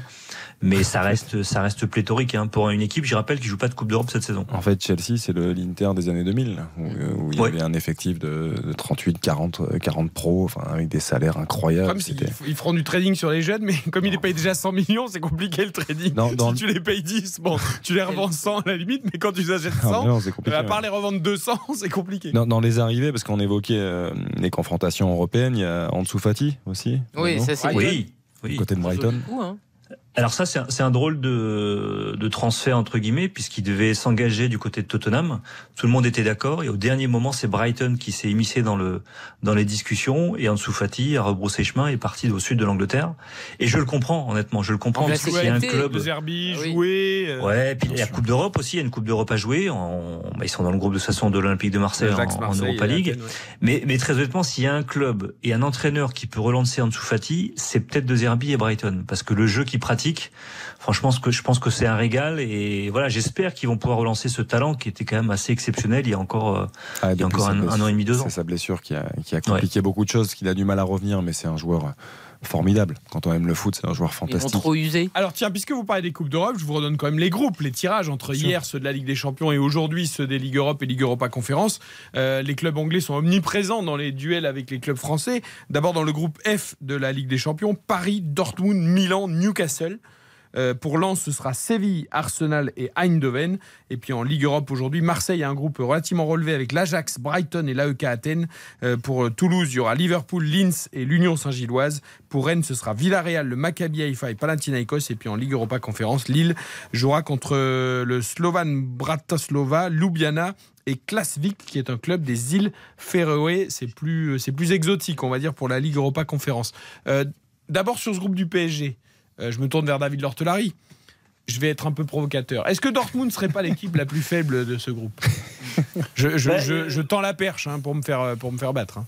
Il y, a deux, il y a deux aspects. Il y a un début de saison euh, un peu compliqué, euh, timoré, avec notamment, parmi d'autres critères à prendre en compte, le fait que Sébastien Allaire, qui avait bien, qui s'était très bien remis de ses gros pépins de santé, doit maintenant souffler, doit maintenant digérer. Et c'est pour ça aussi que Dortmund, vous parliez des transferts récents à l'instant, c'est pour ça aussi que Dortmund s'est renforcé en attaque en faisant venir le, le buteur de la Mannschaft, le meilleur buteur Ah, du championnat de l'année dernière. Niklas Fulkrug Eh est oui, à bien Dortmund sûr. désormais. Donc évidemment, ça change un petit peu la, donne. D'ailleurs, le, le- le directeur sportif Sébastien Kell était très fier au moment de s'exprimer d'avoir réussi à faire venir euh, Füllkrug. Ça va peut-être euh, renforcer quand même un peu Dortmund, les rendre un peu plus dangereux parce que quand vous êtes alimenté par des joueurs comme Julian Brandt et que vous avez un Füllkrug pour finir les actions, ça peut être quand même un danger. Mais je suis assez d'accord avec toi, Eric, sur l'impression de début de saison. C'est-à-dire que Dortmund, qui clame vouloir rivaliser avec le Bayern, aujourd'hui euh, ne fait pas peur souffre en championnat, a perdu déjà des points, euh, aurait, aurait dû presque perdre euh, contre Cologne euh, dernièrement. Donc aujourd'hui, si, si le match avait lieu ce soir, je vous dirais, il y a trois buts d'avance pour le Paris Saint-Germain. Mais la, la dynamique risque de changer un peu, notamment avec cette, Oui. re- cette recrue-là. Donc prudence malgré tout. Précisons tout de même que la charnière de Dortmund, c'est Zoule Hummels. Je pense qu'avec Dembélé, hein. Mbappé, oh je pense qu'on peut se régaler. Sur les deux derniers matchs, ça a été soit l'un soit l'autre avec Schlotterbeck parce que Schlotterbeck justement il a un peu de vitesse donc c'est pas non plus Va pas non plus prendre Noël sur le 100 mètres. Non non, je suis d'accord mais après par rapport à ce que tu dis, il y a un joueur qui peut essayer de contrarier aussi un peu les joueurs rapides, c'est Ben Sebaini qui, qui va apporter je pense, qui va apporter je pense beaucoup de choses euh, à ce couloir gauche même si bon, il y avait un, latéral de grand talent, Rafael Guerrero, qui est resté pendant de nombreuses saisons. Mais je trouve que Ben Sebaini, c'est plutôt intelligent. Euh, Mecha aussi, c'est intelligent. C'est un joueur d'expérience en Bundesliga. Je trouve qu'ils ont, voilà, ils ont recruté encore une fois avec leur, leur qualité hein, dans, le recrutement. Marcel Sabitzer, qui a l'expérience de ce championnat. Mais bon, oui, tu as raison. Tu as raison sur le principe. Je pense que c'est plus le Dortmund euh, d'il y a quelques années. On va parler euh, de Newcastle juste après. On va marquer une très courte pause. Mais ce groupe, en effet, Milan demi-finaliste l'année dernière. Newcastle, qui est une équipe qui se structure, qui monte, mais qui n'a pas d'expérience. Faut-il avoir peur pour le Paris Saint-Germain? On fait intervenir tout le monde juste après. RTL Foot. RTL Foot. Présenté par Eric Silvestro. Dans 10 minutes, Nantes-Marseille avec Baptiste Durieux au commentaire. Premier match de la quatrième journée de Ligue 1. Nous sommes avec Karine Galli, avec euh, Xavier Domergue et avec David Lortelari, notre voix allemande, et Bruno Constant, notre voix anglaise. On parle de ce groupe du Paris Saint-Germain, PSG de Dortmund, Milan, Newcastle. Peut-être le plus relevé depuis des années, en tout cas sous l'ère Qatari. Euh, Bruno, Newcastle, sans expérience, mais ce club qui se structure, qui monte, euh, voilà, qui va découvrir aussi la Ligue des Champions, enfin redécouvrir la Ligue des Champions. Dans ce groupe, c'est surtout le match des stades. Hein. Que des stades fantastiques. Ah bah L'ambiance à Saint James Park va être extraordinaire. extraordinaire. fabuleux. La, dernière fois qu'ils ont joué avec des Champions, c'était il y a 20 ans. Ah oui, et, et, et, voilà. Et, puis en plus, il y a une nouvelle énergie à, à Newcastle depuis l'arrivée des Diao et, et le recrutement extrêmement cohérent de ce club, un petit peu à la manière d'Arsenal depuis l'arrivée de Mikel Arteta à l'Emirates, il y a une électricité dans le stade qui est assez extraordinaire. Et quand je regardais le, le, le chapeau 4 euh, des équipes, que voyais toutes les équipes, certaines habituées à disputer des, des coupes d'Europe, j'avais l'impression que Newcastle était sans doute l'équipe que tout le monde voulait éviter parce ah bah, que c'est un, c'est une équipe ambitieuse, euh, c'est un football aussi euh, extrêmement dynamique, énergique, avec un milieu de terrain. Et j'ai hâte de voir le duel de milieu de terrain entre le PSG et Newcastle. Euh, voilà. Puis il y a quelques joueurs aussi de, talent, hein. Tonali, euh, Alexander Isaac en pointe. Euh, voilà, c'est une équipe qui est extrêmement cohérente et, et on l'a vu depuis le début de la saison, notamment les matchs contre Manchester City, ils perdent 15-0, mais ils font jeu égal. Euh, on les voit contre Liverpool, alors ils s'inclinent dans toute fin de match 2-1 alors qu'ils sont en supériorité numérique. Mais on avait vu euh, sur la première période l'énergie qu'ils mettent et la manière dont ils ont joué contre Liverpool, ils ont peur de personne, Newcastle. Il y aura aussi évidemment l'affrontement entre les frères irlandais entre Milan et Paris. Il y aura Giroud, Bappé. Enfin, il y aura plein plein de choses. c'est très tentant ce groupe, Karine. Moi, honnêtement, je sais pas si je fais un excès d'optimisme pour le PSG, euh, mais ça va nous faire des super matchs, des super affiches dans des super stades, des super ambiances. Mais j'arrive pas à, m'inquiéter. Je pense que le PSG a passé ce cap désormais, même si on sait que c'est compliqué après. Non, non, mais moi, il n'y a pas euh, d'inquiétude, mais je trouve que c'est bien d'avoir un groupe qui est relevé pour le coup, parce que malheureusement, très souvent, dans les groupes, tu avais toujours l'équipe qui avait euh, vraiment, tu vois, euh, l'affiche collée dans le dos, je suis le quatrième du groupe, tu vois, des, des équipes qui étaient bien plus faibles à chaque fois, et tu savais que tu allais prendre 6 points. Là, je trouve que c'est quand même assez homogène, c'est relevé. Moi, je je partage ce que dit Bruno. Pour moi, c'est Newcastle, l'adversaire le, plus coriace. Il y en a beaucoup qui disent que c'est le Milan. Moi, je pense que ça va être avec euh, le PSG Newcastle que ça va être très intéressant. Et c'est bien de tout de suite voir que le PSG va avoir du euh, répondant ou pas. Mais tu as une adversité, tu as des stades de dingue. J'ai pas pas envie d'attendre le mois de février pour savoir si euh, le PSG peut nous montrer des choses intéressantes. Donc, c'est bien qu'ils aient quelque chose de fort d'entrée. Quand on aime le foot forcément, quand on voit ce groupe. On va passer des soirées sur RTL, on va se régaler. Les ambiances, les stades, l'atmosphère, la, qualité des équipes. C'est beaucoup parlent d'un groupe de la mort. C'est pas un groupe de la mort, c'est un groupe qui est très ouvert. Je trouve que c'est un ah, groupe qui est toujours pareil quand là où il y a les plus grosses équipes. Le mais comme le disait Karine, c'est un groupe qui est très homogène euh, avec euh, le. PSG, mais homogène avec des gros quand même. Le PSG qui semble sensiblement euh, au dessus, mais mais il y a de belles histoires. T'en as évoqué certaines. Moi, il y en a une sur laquelle j'ai envie d'insister brièvement, c'est Sandro Tonali. C'est un joueur extraordinaire. C'est un joueur qui voulait finir sa carrière à Milan, qui a été poussé vers la mm. sortie parce que Milan avait besoin d'argent. Et du coup, Newcastle est arrivé. Euh, tant mieux pour Newcastle. Mais je pense que ça va être un drôle de match pour lui parce que c'est un joueur fantastique et qui va apporter énormément de choses dans le cœur du jeu du côté des Il n'y a que des clubs qui ont gagné une Coupe d'Europe. Hein. Alors, pas forcément. Pas tous la même. Pas, pas tous la même et pas tous le même nombre, mais en tout Oui, cas, j'ai voilà, l'impression que le Milan en a un petit peu plus. un petit peu plus. Ouais. Mais néanmoins, tous ces quatre clubs là dans le groupe ont gagné au moins une Coupe d'Europe. Euh, D'accord, en Vincent termes- Labrune. En termes d'inquiétude, euh, Ajax, Brighton, AEK Athènes pour Marseille, Ah là, je suis très inquiète. ça peut être compliqué. hein. Ah oui, ah non, mais là, et franchement, ils sont vraiment pas vernis. Ah, L'Ajax, c'est plus non plus l'Ajax euh, d'il y a, d'il y a- Oui, il y a 20 ouais, ans. ouais. Et donc euh, le PSG ces dernières années s'est fait euh, l'OM ces dernières années mais- s'est fait taper par quoi? Par des monstres de guerre à chaque fois? Non, bah, ils ont perdu contre le Panathinaikos en tour préliminaire. donc, Oui, non, mais même, je veux dire. Le Panax sera avec Rennes d'ailleurs. En, en Ligue Europa Conférence, c'était le Feyenoord, etc. Je trouve que Marseille n'est vraiment pas verni et je sais pas s'ils vont arriver à prendre euh, une des deux premières places. Je trouve Ouais, que c'est ouais. très dur Je comme trouve là aussi que le groupe est est assez ouvert. Ça ressemble Aussi, un moi, peu. je- ouais, franchement, hein, je... Ouais. l'Ajax, euh, ça va être intéressant. Il y a, il y a des joueurs aussi qu'on suit. Miko Tadze qui vient de signer à l'Ajax, ça va être un match quand même Tadze, c'est particulier pour c'est un lui. très bon joueur, mais c'est attaquant de Metz quoi. Quand t'es Marseille. euh, Oui, mais, l'Ajax, t'as quand même une culture foot, non il- à l'Ajax Ah, mais voilà, non mais l'Ajax, voilà, l'Ajax, il recrute Miko Tadze qui est un très bon joueur, mais ce n'est que D'accord. Miko Tadze Et c'est quand quand même. juste un joueur qui a quasiment été décisif sur tous les matchs de Ligue 2. Et quand il est arrivé là et il a joué Ah, trois matchs, d'Europe, on est pour Ligue Oui, 2, hein. il a joué trois matchs de Ligue 1 avec Metz et il a été également décisif lors des matchs. Non, puis la, la- la force de l'Ajax, c'est quoi? Ça a toujours été C'est le quoi? collectif. Ça a toujours été le collectif. Et un joueur comme ça, il va se fondre euh, très naturellement dans cet effectif-là. Et je pense que l'Ajax va être très très fort. Ok. Bruno, David, on se donne rendez-vous pour les soirées européennes? Avec plaisir. Et on se donne Donc- déjà rendez-vous. Alors dimanche prochain, je vous donne déjà rendez-vous. 21h, 22h, un grand conseil de l'Europe. Avec aussi Mathias Valton, euh, Guillaume Magnifique. Voilà. Et tiens, à l'instant, Giroud vient d'ouvrir le score contre la Roma. Mais il n'arrête pas, dites donc. Sur penalty. hein. Il, Le week-end dernier, c'était un doublé. il marque que des penalties, Olivier Giroud, mais il les marque. C'est sévère le penalty d'ailleurs, au passage. Voilà. La Mourinho qui applaudit ironiquement, il fait du Mourinho. Est-ce que Euh, vous pensez qu'en équipe de France, donc c'est euh, Giroud qui va récupérer les pénalties à la place de Mbappé? Bah, Si Colomwani ne joue plus parce qu'il est puni par son club, peut-être que Giroud du coup sera titulaire, parce que euh, sinon je pense. je suis pas Mais sûr enfin, calmez-vous. Euh, vous savez combien c'est de titularisation en équipe de France? Colomani C'est 4. Alors quand on m'explique que c'est l'avancement titulaire de l'équipe de France, j'ai l'impression qu'on me parle de Trezeguet à Non, l'époque où il était à la Juve. Non, mais tu as bien compris qu'on va vers une évolution où petit à petit euh, on va Mais- intégrer oui, oui, oui, mais voilà. combien de fois on nous a expliqué qu'on avait trouvé le nouvel avançante, le nouveau truc, le nouveau machin, et puis non C'est vrai. Ah. Bravo. 20h56, on remercie David et Bruno. On marque une courte pause, les infos de Vernuccio et le coup d'envoi de Nantes-Marseille. Oh là, je sens qu'on va vivre de ces soirées européennes extrêmement animées sur RTL. RTL Foot, avec Eric Silvestre. RTL. 20h58.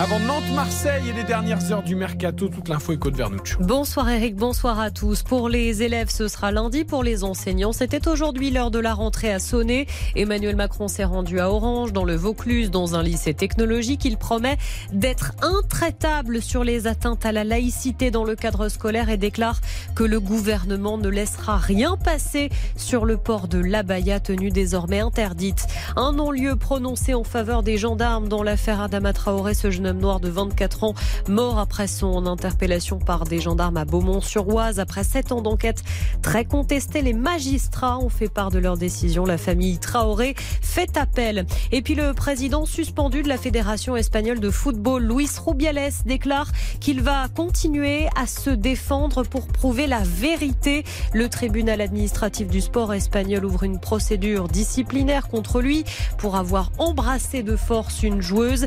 Il dénonce une multitude de manipulations, de mensonges et de censure. Fin de citation. Rien que ça. Oui. Eh bien, nous en reparlerons évidemment euh, sur les émissions foot et pas seulement de RTL. Merci Aude, on vous retrouve tout à l'heure à la mi-temps de Nantes-Marseille. À tout à l'heure. RTL Foot.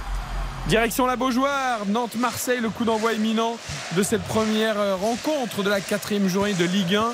Alors qu'à l'instant, Baptiste Durieux que l'on retrouve, qui est à Nantes ce soir, mais qui suit comme nous l'actualité des transferts avec beaucoup d'intention. Alors on parle d'un réchauffement et peut-être même d'une signature imminente, les amis, de Colomboigny au PSG. Alors j'attends de savoir le chiffre final si jamais Francfort alors, finit par céder, parce que ça serait quand même euh, assez, euh, comment dire, rocambolesque.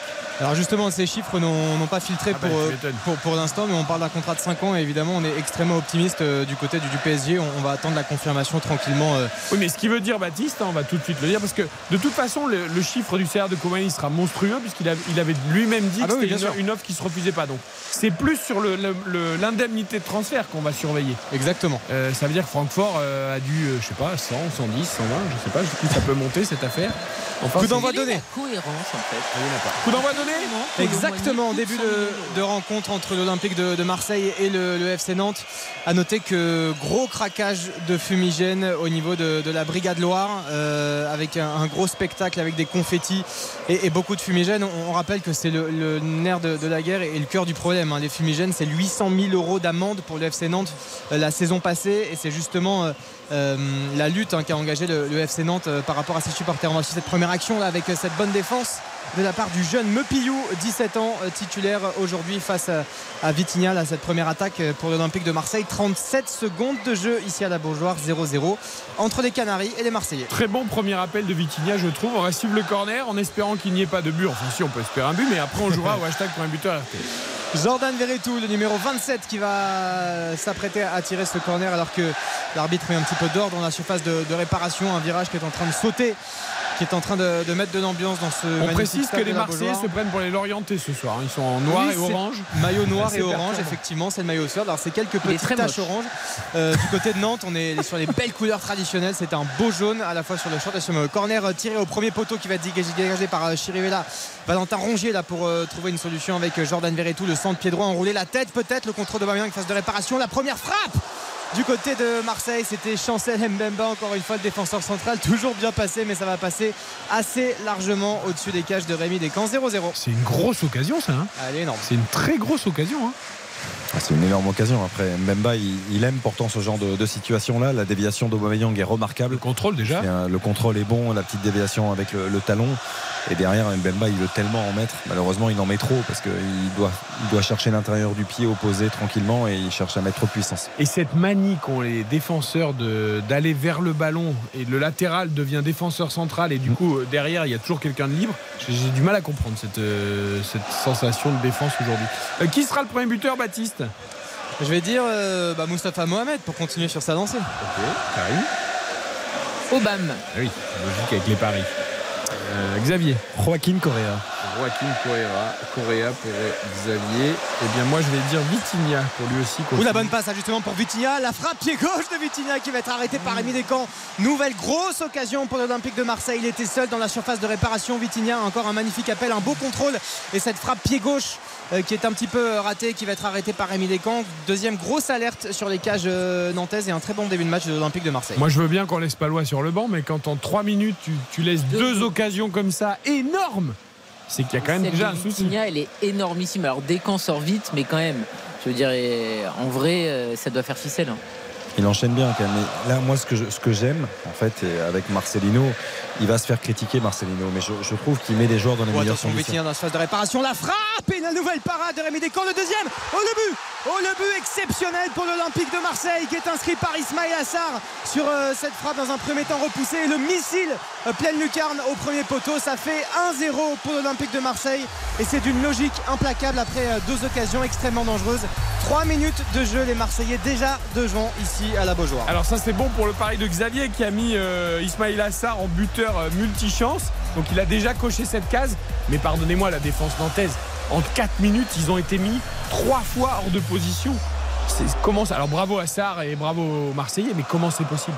Je, trouve ça très surprenant, Baptiste l'a dit, de, jouer à 3, de te priver de, Nicolas Palois, qui est quand même un, défenseur de, de grande qualité, de grande expérience dans notre championnat, de jouer avec Kemert, qui est un tout jeune joueur, Mepillou, Baptiste le disait, 17 ans, c'est-à-dire que deux des trois centraux euh, sont des, des- des jeunes joueurs qui n'ont pas d'expérience. Et, et que Meurtre Aucune expérience. qui fait une relance plein axe, qui perd le ballon. Ensuite Descamps lui dégage dessus. Enfin, Oh, il n'y a, rien qui va quoi. Il y a Et rien la frappe il de Sarr, elle est superbe Ah hein, oui, dans un faut- second temps. Il faut souligner aussi la- bon, déjà la bonne première frappe de Vitinha, mais le, le missile d'Ismail Assar. euh, euh, alors bon, certes, il est, euh, Rémi Descamps n'est pas forcément très bien placé, mais, mais le, le missile, la frappe elle est- et la volée d'un équilibre absolument parfait. Et ce but, il est vraiment pas volé là pour moi. Après Descamps, c'est plutôt bien ce qu'il fait parce que la frappe de Vitinha est forte. Il essaie de la il l'a mis sur le côté. Euh, bon, après, c'est surtout la défense nantaise qui est pas assez proche. Nantes dort là. Il perd tous les ballons. ça. Non mais les Marseillais ils font une entame de match parce qu'ils pressent pour le coup. Bon après les Nantais sont en retard surtout mais ils sont quand même très hauts et ils pressent. Ils, ils font une belle entame de match. Ce qu'on évoquait par rapport à Marcelino, alors il sera critiqué sans doute, hein, mais le fait de jouer en 4-4-2, de mettre Vitinha avec un autre attaquant, Ah, c'est le, mettre dans les meilleures conditions. Vitinha, il, a- il ne peut pas jouer tout seul, il ne sait pas jouer tout seul. Il lui faut quelqu'un à côté, à côté de lui. Et Aubameyang, Vitinha, c'est très complémentaire et c'est intéressant dans le choix. Et on le voit d'ailleurs beaucoup, beaucoup mieux, Vitinha. Ah, Vitinha, oui, là là, encore une- confiance. Là encore une erreur là, de, de Mepiou, le jeune défenseur central de, de- de 17 ans, euh, qui était bien pressé par Vitinha, mais finalement euh, aucun danger pour, euh, enfin, pour l'instant pour les Nantais, qui va pouvoir se relancer tranquillement. Quand je disais que Merde peu d'expérience, il a joué à Valence, il a joué quelques matchs à Valence, mais ça reste un, un joueur qui a pas forcément l'expérience de la Ligue 1 puisqu'il vient tout juste, euh, il vient tout juste d'arriver. Mepiou, 17 ans. Euh, je, je- je ne comprends pas comment on peut se priver, et Karine l'a très bien dit tout à l'heure, d'un joueur comme Nicolas Palois. Mais franchement, le week-end dernier, on était à deux doigts de le mettre dans euh, Oui, les notre top magnifiques 3. ou les encouragements, tout à fait. Euh, je vous signale juste qu'un ancien Lillois affrontera Lens en Ligue des Champions euh, parce que Boubacari Soumaré a été prêté par Leicester à Séville. Séville qui est dans le groupe de Lens C'est un très bon choix. euh, en Ligue des Champions, le Et milieu. surtout, enfin, le milieu le truc marquant, c'est que Lens retrouve Openda. Non, je délire. Oui, je pense que tu délires. Lens, ils, Openda, ils affrontent pas Salzbourg. Il, a, Il, est- il à Leipzig, mais il- Ah oui, tu vois, mais c'est toujours pareil. C'est la galaxie, de toute façon, dans il tous joue les pas, cas, il a n'y a pas Salzbourg. Non plus. Donc, euh, alors là, c'est un, c'est un, c'est un peu la défense nantaise là. C'est, c'est- Hier, quand j'ai regardé le tirage, j'ai dit Ah, bah tiens, Openda, il faudrait pas qu'il marque contre Lens. Ben, j'ai inventé un match. alors, Ouais, c'est ça. Ouais, c'est pas grave. Bon, en tout cas, Boubacar c'est- il jouera bien contre Lens. 1-0 pour Marseille à Nantes après 6 minutes, Baptiste. bah, a Exactement, l'ouverture euh, du score Leipzig. d'Ismail Assar il a signé à Leipzig. Ah oui, Leipzig est pas Salzbourg. Voilà, Ah, mais les deux, là, c'est trop compliqué à chaque fois. Avec cette frappe effectivement d'Ismail Assar pour l'ouverture du score euh, des, des Marseillais qui sont toujours euh, aussi hauts hein, sur, sur le terrain, qui pressent bien cette équipe nantaise qui va tenter de se, se dégager avec un long ballon là pour Moses Simon qui va avoir euh, pour la première fois de, de cette rencontre un petit peu d'espace. On voit l'appel là justement à gauche de Quentin Merlin qui va pouvoir centrer pied gauche. Ah, le centre est fort et le centre va être euh, repoussé par euh, Valentin Rongier avec euh, une récupération toujours nantaise avec Pedro Chirivilla le, le capitaine pour essayer de trouver une solution et de peut-être essayer de ramener un petit peu de confiance dans, dans ce début de match qui est catastrophique pour les Nantais. On fait circuler le ballon tranquillement là dans la moitié de terrain de, de l'Olympique de, de Marseille avec notamment Pierre Gabriel et Castelletto qui échangent quelques balles. Le défenseur central euh, justement euh, Kemert qui est euh, bien là, bien titulaire, l'international suisse en lieu et place de Nicolas Palois. Pas de crâne chauve et pas de short relevé ce soir à la Beaujoire. Peut-être qu'il rentrera. Euh, en tout cas, il manque déjà à cette équipe de Nantes, Nicolas Palois. On continue de faire circuler le ballon tranquillement avec Kemert pour Castelletto. C'est quand même un drôle de choix de mettre euh, Ekemert et Mepiou dans un match contre Marseille qui est un gros du championnat, alors qu'après il y a la trêve internationale qui arrive où tu vas pouvoir justement faire travailler les joueurs qui viennent d'arriver. Je suis quand même très surpris là. Euh, Moi je veux bien que Pierre Aristouille, euh, là sur ce coup-là, je comprends pas. avec euh, la première frappe peut-être pour Douglas Augusto à l'entrée de la surface de réparation ça va être tout de suite anéanti par John Danveretou le bon ballon là pour euh, Correa qui va faire euh, deux petits dribbles l'ancien joueur de, de la Lazio notamment euh, qui dispute ses, ses premiers matchs avec l'Olympique de, de Marseille la passe là pour euh, Vitinha encore le bon Oh, appel c'est raté, ça. mais ça va être récupéré par euh, non, une grosse erreur encore là Oula, c'est terrible peut-être euh, penalty en tout cas un coup franc qui sera rouge, extrêmement proche Oh là là Et là. Carton peut-être- rouge ouais, carton Ouais. rouge Bah évidemment. Carton rouge pour le jeune défenseur Mepillou, 17 ans, énorme erreur. Il a laissé Vitinha justement à côté de lui. Et puis là, je crois qu'il y, y a une espèce de tirage de maillot, une grosse faute qui est grossière. C'est le dernier défenseur, c'est la règle qui est cruelle, mais qui est ce qu'elle est. Oh, Et donc, quoi, Au bout de 8 hésité, minutes de jeu. Marseille mène 1-0 et Nantes évoluera à 10 contre 11. C'est absolument terrible et c'est le scénario catastrophe pour les Canaries. Du côté de Marseille, ce sera bien un coup franc hein, qui sera vraiment extrêmement proche de, de la ligne de, de surface de réparation. Et là, c'est terrible. En fait, il voit pas Ismaël Assar du tout, euh, Mepillou, Oh, qui lui passe a- devant lui avec une facilité déconcertante. Ouais, il c'est- n'anticipe c'est- absolument C'est la pas. passe de Chirivella qui est catastrophique au départ. Suis- Ouais, mais là où il y a aussi une erreur de débutant et une Eh, erreur mais av- avant, avant Chirivella, il y a aussi Kemert qui une nouvelle fois Bien sûr. euh, met euh, ses milieux de terrain en difficulté. Euh, franchement, tu peux pas jouer avec des joueurs qui n'ont jamais joué ensemble contre un. Enfin, je, je comprends pas. 17 ans, c'est son premier match en professionnel. Premier match en, en Ligue 1. Mais en plus, tu mets Commerce quand vient d'arriver. euh, Il a psychologiquement euh, Ouais, il est dépité. Non, ça. mais là, là, il y il a a l'air vraie erreur du coach, je suis désolé. enfin. Complètement. De toute façon, écoute, il va se faire euh, sauter. Ah oui, Enfin, mais bon. Il euh, va se faire virer. Donc. Attention le coup franc qu'on va suivre. Là on voit Renan Lodi notamment et Pierre-Emerick Aubameyang autour du, du ballon. On est à vraiment à 20 mètres de la surface de enfin début de, de Rémi Descamps. Le, le ballon est, est juste parfaitement placé. C'est un plaisir de tirer ce genre de, de coup franc sous les sifflets de la Bajoire et des Canaries qui vont lui évoluer à, à 10 contre 11. Euh, L'arbitre là qui va mettre un, un petit peu d'ordre et qui va adresser un carton jaune. Non, non, qui va t- simplement tracer une, une ligne un peu plus précise pour que les joueurs puissent se, se placer. Marseille qui mène donc 1 à 0 depuis la quatrième minute et qui va évoluer en supériorité numérique pendant quasiment l'intégralité du match. Le coup franc qui va être retiré dans quelques instants. Pierre-Emerick Aubameyang très concentré qui va pouvoir frapper. La frappe pied droit, ça va passer au-dessus. Juste au-dessus des cages de Rémi Descamps. Toujours 1-0 pour l'Olympique de Marseille. 10 minutes de jeu ici à la Beaujoire. Et J'ai un Nicolas peu peur qu'on va pas- même peur qu'on n'ait pas de match. Enfin, Ah bah là c'est bien parti pour eux. bah oui. Ah, heureusement qu'il marque pas là. Ils avaient eu des faits de jeu contre Monaco. Nantes, là, c'est un peu tout l'inverse.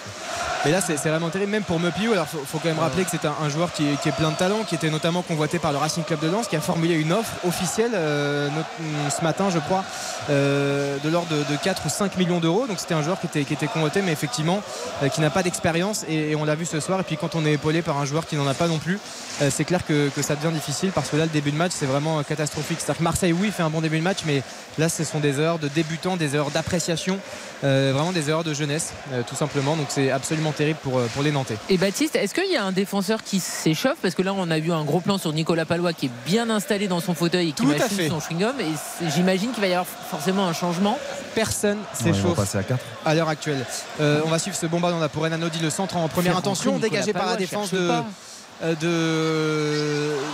Ouais, c'est ça, une frappe là qui passe juste à côté. Mais euh, là, c'est- ça chauffe encore devant les cages de Rémi Descamps, c'est absolument terrible. Ah, Pour moi, c'est incompréhensible ce qui se passe. euh.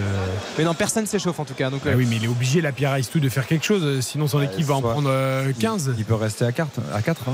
il, il- il a commencé à 3 centraux, donc euh, ligne de 5 défensive. Il peut rester à 4 avec Pierre-Gabriel euh, pur latéral droit, Merlin à gauche et puis euh, Castelletto. et- Castelletto. C'est ce qui va se passer, mais sauf qu'à un moment, il faut que tu fasses quelque chose. Enfin, euh, Là pour le coup, ton premier choix, sinon euh, c'est d'envoyer Nicolas Palois à l'échauffement. Donc, euh, visiblement, il est Peut-être qu'il s'est passé quelque chose cette semaine ou quoi, parce que c'est quand même très euh, surprenant. Euh, juste petite précision sur Colomboigny, euh, les infos arrivent au, au compte-goutte, mais euh, ce serait bien pour 90 millions. Euh, alors je comprends pas d'ailleurs, si, si c'était 75 plus 15 euh, euh, et là que le chiffre n'évoluerait pas, pourquoi Francfort aurait cédé d'un seul coup Peut-être en se disant que le joueur euh, n'a plus la tête à Francfort et que ce serait un problème à gérer, mais étonnant. À, à surveiller en tout cas, mais la, la tendance est plutôt à une signature de Colomboigny au Paris Saint-Germain hein, d'ici minuit. On va surveiller ça. le centre là de Quentin Merlin qui va gagner un, un corner. C'est bien, c'est une chose positive pour euh, les Canaries qui sont menés depuis la, la quatrième minute de, de jeu avec ce but fantastique d'Ismail Assar. Corner qui va être retiré dans quelques instants par ce Ça- même Quentin Merlin. Ça aurait pu être une chose positive pour les Canaries, euh, la signature de, de au PSG, mais Il n'y a pas de pourcentage à la revente. ah non, malheureusement non. Euh, je vous tiens aussi que c'est officiel, c'était dans les tuyaux. Mohamed Bayo euh, passe de, est prêté par Lille au Havre.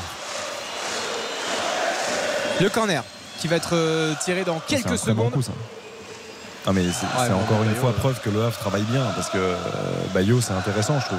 Quand tu Oui, un club après, comme le Havre, quand tu remontes en Ligue 1 de t'attacher des services d'un attaquant comme lui, je trouve que c'est- c'est plutôt bien. non? C'est un pas en arrière pour euh, Bayo, mais Pour il le nécessaire à Lille. Et pour le Havre c'est intelligent. C'est trop pour lui. Oui, enfin, s'il avait Et été en plus, aussi pas un très bien peu comporté. plus Ouais. professionnel, ça aurait est- pu euh, l'aider également dans euh, sa carrière. On est d'accord. Le corner hein, qui a rien donné pour euh, le, le FC Nantes. Euh, mais qui va pouvoir euh, tranquillement faire circuler le ballon toujours sous ce pressing qui est euh, vraiment omniprésent de la part de, de l'Olympique de, de Marseille. On voit Quentin Merlin qui va essayer de lancer Mosey Simon, mais c'est bien anticipé de la part de Jonathan Klaus, euh, l'ancien international français, enfin toujours actuel d'ailleurs. Il peut toujours être sélectionné, Jonathan Klaus, malgré le fait qu'il ne soit pas à la Coupe du Monde. Euh, et un ballon donc pour, pour les Nantais, toujours 1-0 pour l'Olympique de Marseille, été 13 appelé non minutes de jeu. Ouais, ni Jordan Verretou d'ailleurs et ni, et ni Valentin Rongier. Euh, pas de ni- Marseillais. Ni Marco Verratti d'ailleurs avec l'Italie de, de Oui, Spalletti. Spalletti n'a pas convoqué Verratti. Bah, en même temps, il joue pas. Donc. Bah, Et on a- parle d'un départ au Qatar euh, qui se préciserait pour Verratti. Euh, bon, on va voir. Avec euh, une touche là que va gagner l'Olympique de, de Marseille qui est pour le coup en, pleine confiance. On voit beaucoup de communication notamment entre Chancel Mbemba et euh, Samuel Gigot. On voit Marcelino qui est toujours extrêmement investi, qui demande beaucoup de choses à ses joueurs puisqu'effectivement, euh, certes pour l'instant cette entame de match est très confortable mais il faut gagner pour Marseille qui a fait un match nul un, peu tristouné face euh, au FC Metz même si la victoire euh, notamment face à Reims et, face à Brest ont, bien rassuré les Marseillais après cette élimination euh, au troisième tour euh, préliminaire de, Ligue des Champions.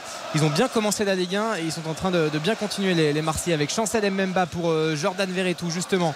Euh, on voit Correa là qui est très mobile et euh, qu'on voit au milieu de terrain qui est aussi vraiment entre son côté et le milieu. C'est assez intéressant les déplacements de, de l'ancien de, de la Lazio et de Séville et- ou de l'Inter. Euh, C'est marrant, depuis qu'il y a Verretou Rongier, quand même, ça change l'équipe marseillaise. hein.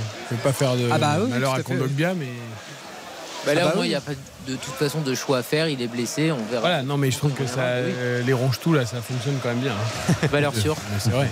Hugo Hamelin a, a instauré ce truc. Ouais, mais ça marche, ça marche. Mais oui, ça marche bien. Il n'a pas instauré que des bons jeux de mots, mais celui-là est très bon. Oui, c'est fou vrai. parce que c'est devenu quand même une appellation déposée au final. Tout le monde les appelle comme ça. Très bien. Et même dans les journaux, parfois, c'est écrit. Ah oui, mais ça, ça leur va, Bravo. ça leur va bien. Bravo Hugo. Avec euh, Ismail Assar, la face à, à Quentin Merlin, Jonathan Klaus, lui aussi qui est toujours très mobile, la passe pied gauche ratée mais qui va atterrir dans les pieds d'Ismail Assar qui va pouvoir euh, frapper ce ballon mais il était un peu court euh, l'ancien René et ça fera une parade de Rémi Descamps et un ballon qui va sortir en touche joué extrêmement rapidement par euh, Jonathan Klaus. Justement là Jordan Verretou pour Valentin Rongier à l'entrée de la surface de réparation la petite passe pied gauche pour essayer de trouver Renan Lodi euh, qui va se heurter face euh, aux joueurs euh, brésiliens qu'on n'a pas beaucoup vu évidemment Hudson qui nous vient des Corinthians c'était la, la plutôt petite curiosité du côté du FC Nantes mais là qui effectivement pourra peut-être pas euh, nous montrer tout son talent ce soir J'ai une euh, autre question qui me vient à l'esprit. Il me semblait bien que j'avais entendu pendant la trêve, euh, enfin en tout cas cet été, que Quentin Merlin ne jouerait plus latéral gauche, qu'il serait euh, positionné beaucoup plus haut pour ses qualités d'attaquant, etc.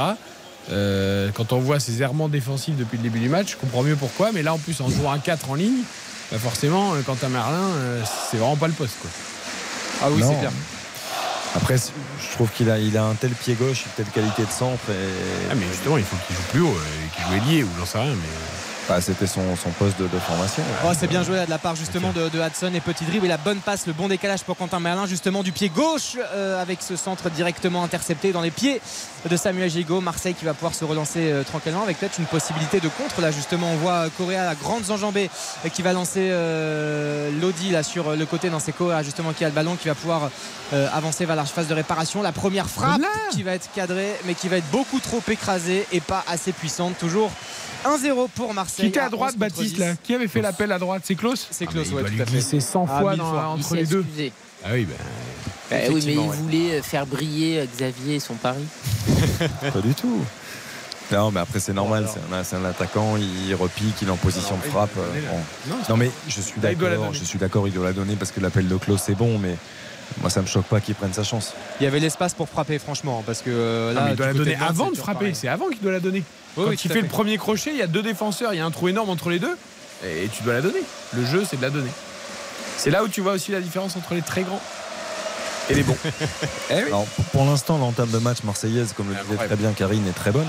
Mais attention à ne pas se relâcher comme ils l'ont eu fait il n'y a pas très longtemps. On À avait vécu la soirée ensemble à Metz.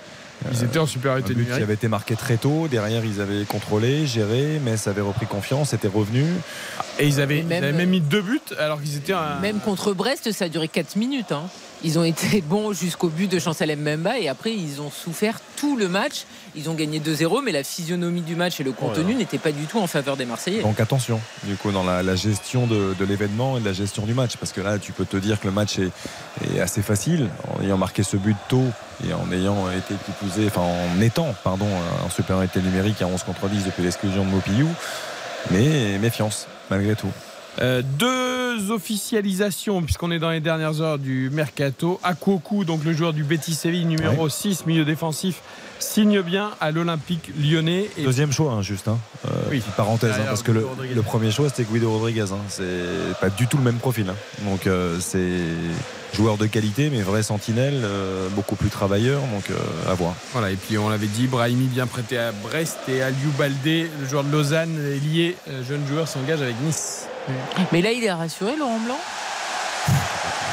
Il n'y a, pas de quoi non plus. euh, Non, mais il voulait un 6. fanfaronner. donne un 6. Oui, oui, non, mais enfin, il y a d'autres choses, non, dont il a besoin a priori. Oui, on en parlera tout à l'heure à la mi-temps d'ailleurs de Laurent Blanc. Euh, Il y a Lyon PSG dimanche, on le Oh rappelle. là à là, ça 20h40. va être. 19 minutes, Nantes, Marseille 1 à 0 pour euh, l'OM. Le but de Sard dès la quatrième minute. On marque une courte pause. Ah non, peut-être pas quand même le corner, peut-être pour les Nantais. Il n'y a pas beaucoup de casse pour les Nantais. Exactement, on va, corner. on va en profiter de ce corner à la 20e minute avant la, la petite pause qui va être euh, tirée par euh, Mosey Simon. Euh, corner qui est tiré, qui est bien frappé, mais qui va être dégagé par Marseille. Rien à signaler. Toujours 1-0. On va suivre à cette occasion cette retournée là, magnifique de Mostafa euh, Mohamed, mais qui va atterrir dans les gants de Paolo Lopez. 1-0 pour l'OM. Ah, c'était pas mal, c'était cadré. Allez, on revient tout de suite dans quelques heures. Retour de votre match dans un instant sur RTL.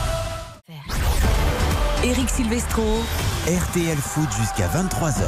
avec Karine Galli, Xavier Demergue, Nantes-Marseille avec Baptiste Durieux à la Beaujoire et les dernières heures du mercato qui ferme à minuit. Nous sommes à 2h38 de la clôture du mercato et l'info, même si elle n'est pas encore officielle, c'est que ça sent bon pour Randall Colomwani au Paris Saint-Germain dans les toutes dernières heures du mercato. Là, c'est un bon tacle de la part de l'international suisse. Comert titulaire, euh, on le rappelle, en défense centrale à la place de Nicolas Palois ce soir. Belle intervention défensive sur euh, Correa. Toujours 1-0 pour Marseille depuis la quatrième minute et ce but fantastique, fantastique, ce beau but d'Ismaël Assar. Marseille qui a toujours le ballon avec le petit relais entre euh, justement Ismaël Assar et Pierre-Emerick Aubameyang. Valentin Rongier euh, pour euh, trouver son défenseur central Chancel Mbaba qui retrouve des couleurs aussi lui sous euh, les maillots de l'Olympique de, Marseille qui était plus vraiment titulaire mais qui euh, a bien retrouvé sa place en tout cas ce soir aux côtés de, Samuel Gigot qui a le ballon justement pour euh, trouver peut-être Jonathan Klaus. Marseille qui est tranquille hein, pour l'instant qui va essayer de, gérer même si effectivement il n'y a que 1-0. On connaît aussi la, propension et la, tendance de, Marseille à pas forcément être régulier et à ne pas sécuriser ses rencontres. Là justement il y avait une belle transversale pour Jonathan Klaus qui va sortir directement en 6 mètres. Il n'y a que 1-0. On est euh, quasiment à la, à la 25e minute de jeu donc ce serait bien d'en marquer 2 voire 3 avant la mi-temps pour que vraiment euh, Marseille soit tranquille pendant ce match. Ça, fait quand même plaisir de voir ce genre de choses et de, de retournement de situation, je trouve, de la part d'un joueur comme Chancel Mbemba, qui a été l'un des joueurs importants de l'Olympique de Marseille la saison dernière. Il a connu des périodes un peu compliquées aussi. Marcelino ne comptait pas sur lui et malgré tout, il a réussi à inverser la tendance en se réfugiant dans le travail. Au début, c'était pas la charnière qui était choisie, hein, c'était Balerdi Gigot. Et finalement, il a, pris sa place petit à petit.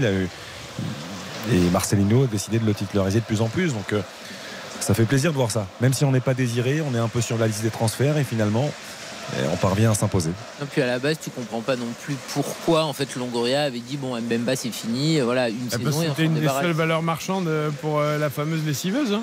Oui, oui, mais bon après il faut aussi des joueurs expérimentés, surtout derrière, surtout euh, en Coupe d'Europe et Mbemba il a cette expérience que n'ont pas euh, Gigot et euh, encore moins euh, Balerdi vu ce qu'on a vu ce qu'il euh, faisait l'an dernier parfois. Quand on voit les choix, quand même, on revient au, au choix de, de, de Monsieur Aristouille, là, c'est, euh, je trouve ça quand même incroyable. Palois, Mollet sur le banc. Non, mais quand on voit le banc, Mollet il était déjà sur le banc aussi la semaine Oui, dernière. c'était bon, mais parce que ils avaient mis euh, Bamba pour, par rapport à la vitesse monégasque. Mais... oui, mais je trouve que le banc a à la limite plus de qualité que le, le 11, quoi. Quand on, regarde. Toussami, euh. Toussami, Il y a euh, Ganago aussi qui, a- qui est quand même euh, Kader. Bamba, Mollet, euh, Ganago, effectivement, il y, a- il y a quand même de. Ça interroge, non? Enfin, je- Surtout Kader Bamba était titulaire la semaine dernière, Il a pas il fait un été très bon. ouais. ouais. Non, mais ça ressemble un peu à une dernière danse, là. Je- Un peu à un coup de poker. Ouais, je- Euh, on- je sais pas, non? Un peu étonnant. ouais. De toute façon, on sait qu'a priori, il est euh, sur le siège éjectable. On sait juste pas quand il va appuyer sur le bouton. Oui, le match contre Monaco là, lui a finalement donné un sursis. Euh, de plus, quoi.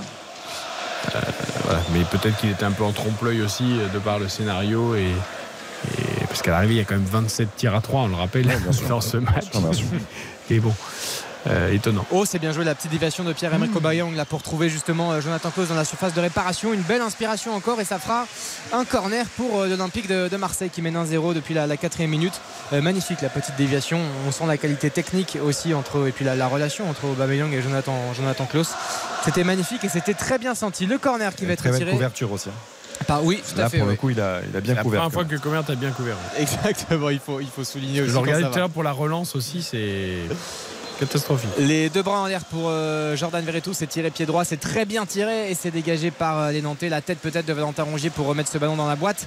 Et c'est Nantes qui va récupérer ce ballon avec une possibilité de compte. C'est le Brésilien Hudson qui va récupérer au niveau de la médiane ce, ballon euh, avec un gros tacle là de, de Correa. Est-ce qu'il va y avoir faute? Oui, il y aura faute et peut-être même oui un carton jaune pour Pierre-Emerick Aubameyang qui est un remarquable attaquant, un peu moins bon défenseur surtout quand il s'agit de tacler. Carton jaune pour l'attaquant de l'Olympique de Marseille.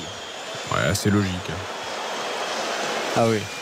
Là, il n'y a aucune maîtrise et c'est un tacle d'attaquant, tout simplement. quoi. Très en enfin, euh, c'est plus, c'est pas tant en retard. En effet, tu as raison, Baptiste, c'est la maîtrise. Ah, C'était inutile en plus cette intervention. Ouais, parce que c'est contre la touche, ça n'avait pas un intérêt particulier. Avec euh, Douglas Augusto là, du côté de, du FC Nantes. Ça, c'est un joueur intéressant. Je trouve que là, ah pour oui, le qui a fait deux très bons matchs. Moins bon Ouais. face à Monaco, mais euh, moins bon face à Monaco, mais c'est un joueur qu'on avait découvert euh, sous les couleurs du PAOK, notamment face à l'Olympique de Marseille, et qui, qui a beaucoup de qualité. Et, beaucoup de caractère. Ouais, du caractère aussi. Et avec Pedro Chirivella dans le cœur du jeu, ça peut être intéressant, l'association. Ouais, euh. Giroto qui s'en va, c'est quand même pas évident de le remplacer malgré tout. Il prenait beaucoup de place dans le groupe. Donc c'est intéressant. Ouais, effectivement, et puis euh, cette association, cette complémentarité en- entre les deux, c'est vrai que là-dessus c'est pas mal. C'est vraiment un joueur qui est, euh, qui, est, qui est aussi vicieux, hein, qui, peut, qui est capable de mettre des coups, euh, qui, a un peu ce, voilà, ce, côté milieu défensif vraiment très utile aussi. C'est-à-dire qu'on adore l'avoir en coéquipier, beaucoup moins en tant qu'adversaire. Et voilà, je me rappelle ce, match notamment face à Benjamin André où il avait été, il avait été brillant la, la, recrue, la recrue brésilienne. Ça fera un 6 mètres là pour, le, pour le FC Nantes avec encore une presque une occasion là pour l'Olympique de Marseille qui, qui domine hein, quand même assez tranquillement cette rencontre, qui mène 1-0 depuis la, quatrième minute et qui évolue surtout à 11 contre 10. Ce match, ma- ce match va être euh, extrêmement long hein, pour, le FC Nantes qui est dans ouais. une situation euh, extrêmement compliquée, même si on entend les, les supporters, notamment la, la Brigade Loire, qui euh, a brandi quelques banderoles dont je ne lirai pas le, le contenu puisque ça sert strictement à rien. Euh, mais euh, voilà, en tout cas, ils sont là, ils encouragent toujours leur, leur équipe et, et ça fait toujours une bonne ambiance à la Beaujoire, malgré le scénario qui est, qui est catastrophique. Et Castelletto est toujours là. Castelletto est toujours là, ouais, il a marqué la semaine dernière, il est là, titulaire ce soir, tout va bien. Parce qu'on l'é- on l'évoquait pour le coup comme une, une valeur marchande aussi. On sait qu'il était de, surveillé de près par de, de nombreux clubs. Donc euh, voilà, il est titulaire ce soir. Ça serait mieux pour Nantes qui reste. hein, oui. Oui, ce serait mieux. ouais. Ouais, effectivement, c'est. euh, on a besoin d'expérience dans, dans cette défense. Ou la faute là, justement de. Euh, de la part d'un défenseur euh, nantais bah, de, Castelletto justement sur, euh, sur Vitinha et qui avait voulu là par son jeu de corps euh, faire une petite feinte euh, bien habile pour essayer de s'amener le ballon et avancer vers la surface de, de réparation ça fera une faute pour l'Olympique de Marseille et un petit coup franc à venir qui va être tiré grâce au pied droit de, Jordan Verretou dans, quelques instants On l'a souvent souligné, mais je le regarde là depuis le début du match. Alors certes, il a des lacunes, mais par contre, dans l'attitude, Vitinha, j'aime beaucoup. hein. Il est vraiment. C'est un, un chien de la casse, comme on dit. hein. Il Presse constamment. Non, mais il va au de charbon, il presse, il fait des appels. ça doit être usant pour les défenseurs. quoi.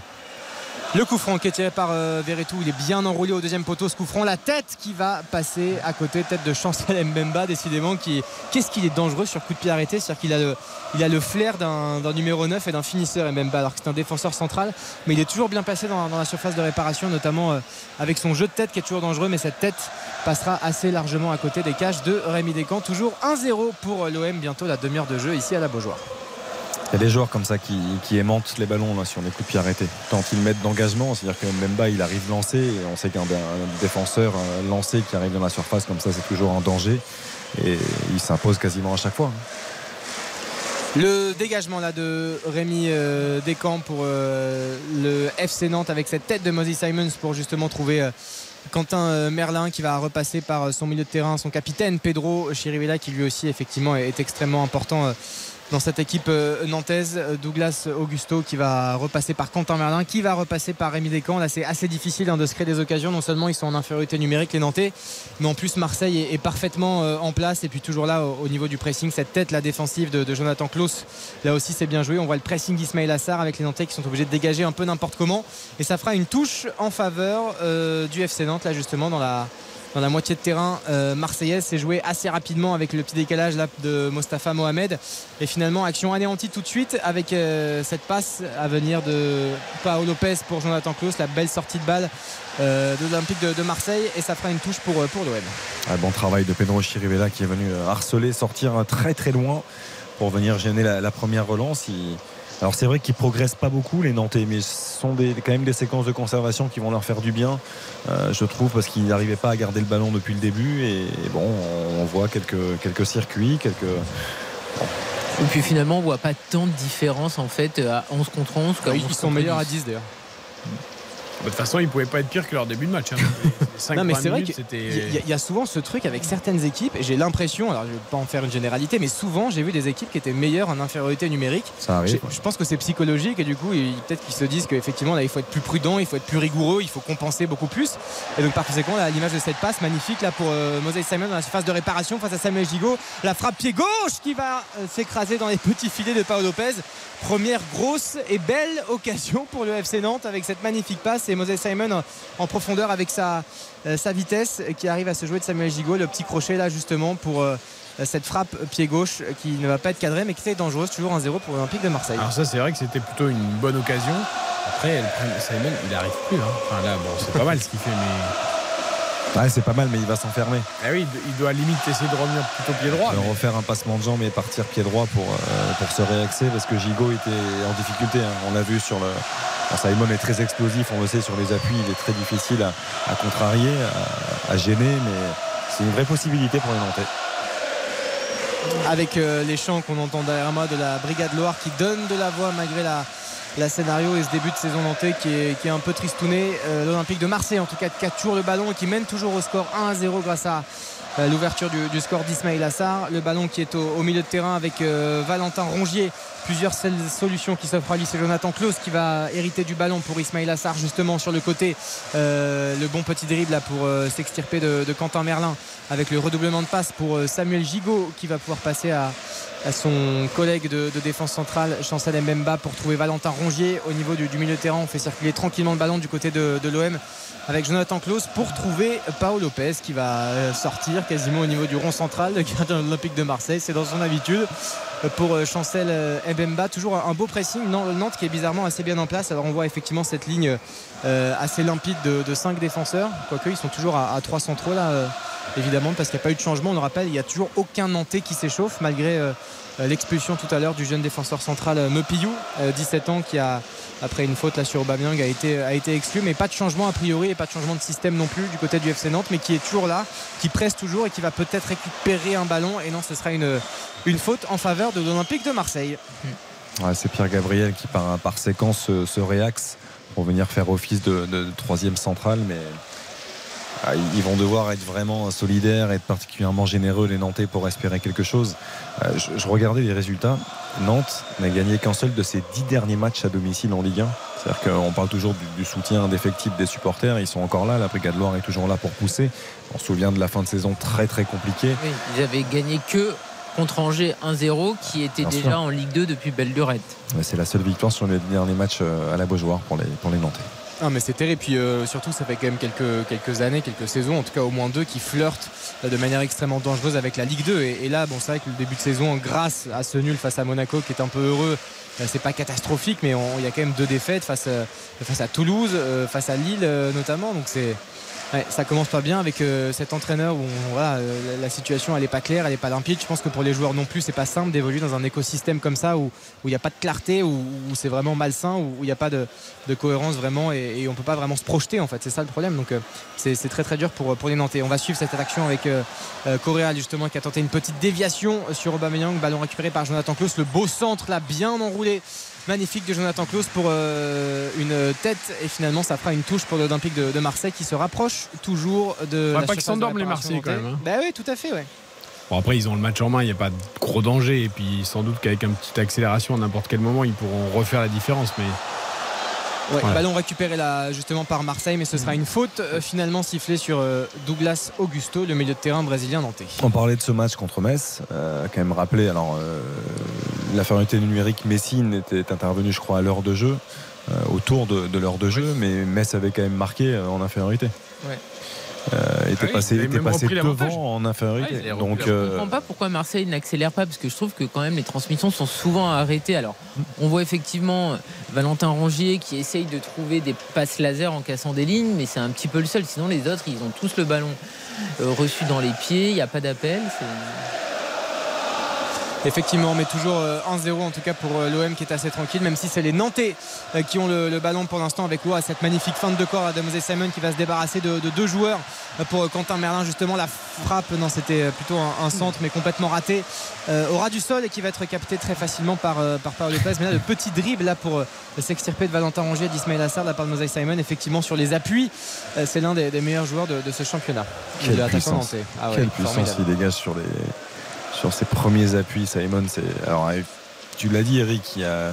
Il y a du ah, déchet technique dans, le, dernier geste. Oui, bien sûr. Il Et il a toujours cette faculté de pouvoir déséquilibrer une défense, de pouvoir faire une différence. C'est plus le Simon il y a. Non, non, non. Non, ça c'est sûr.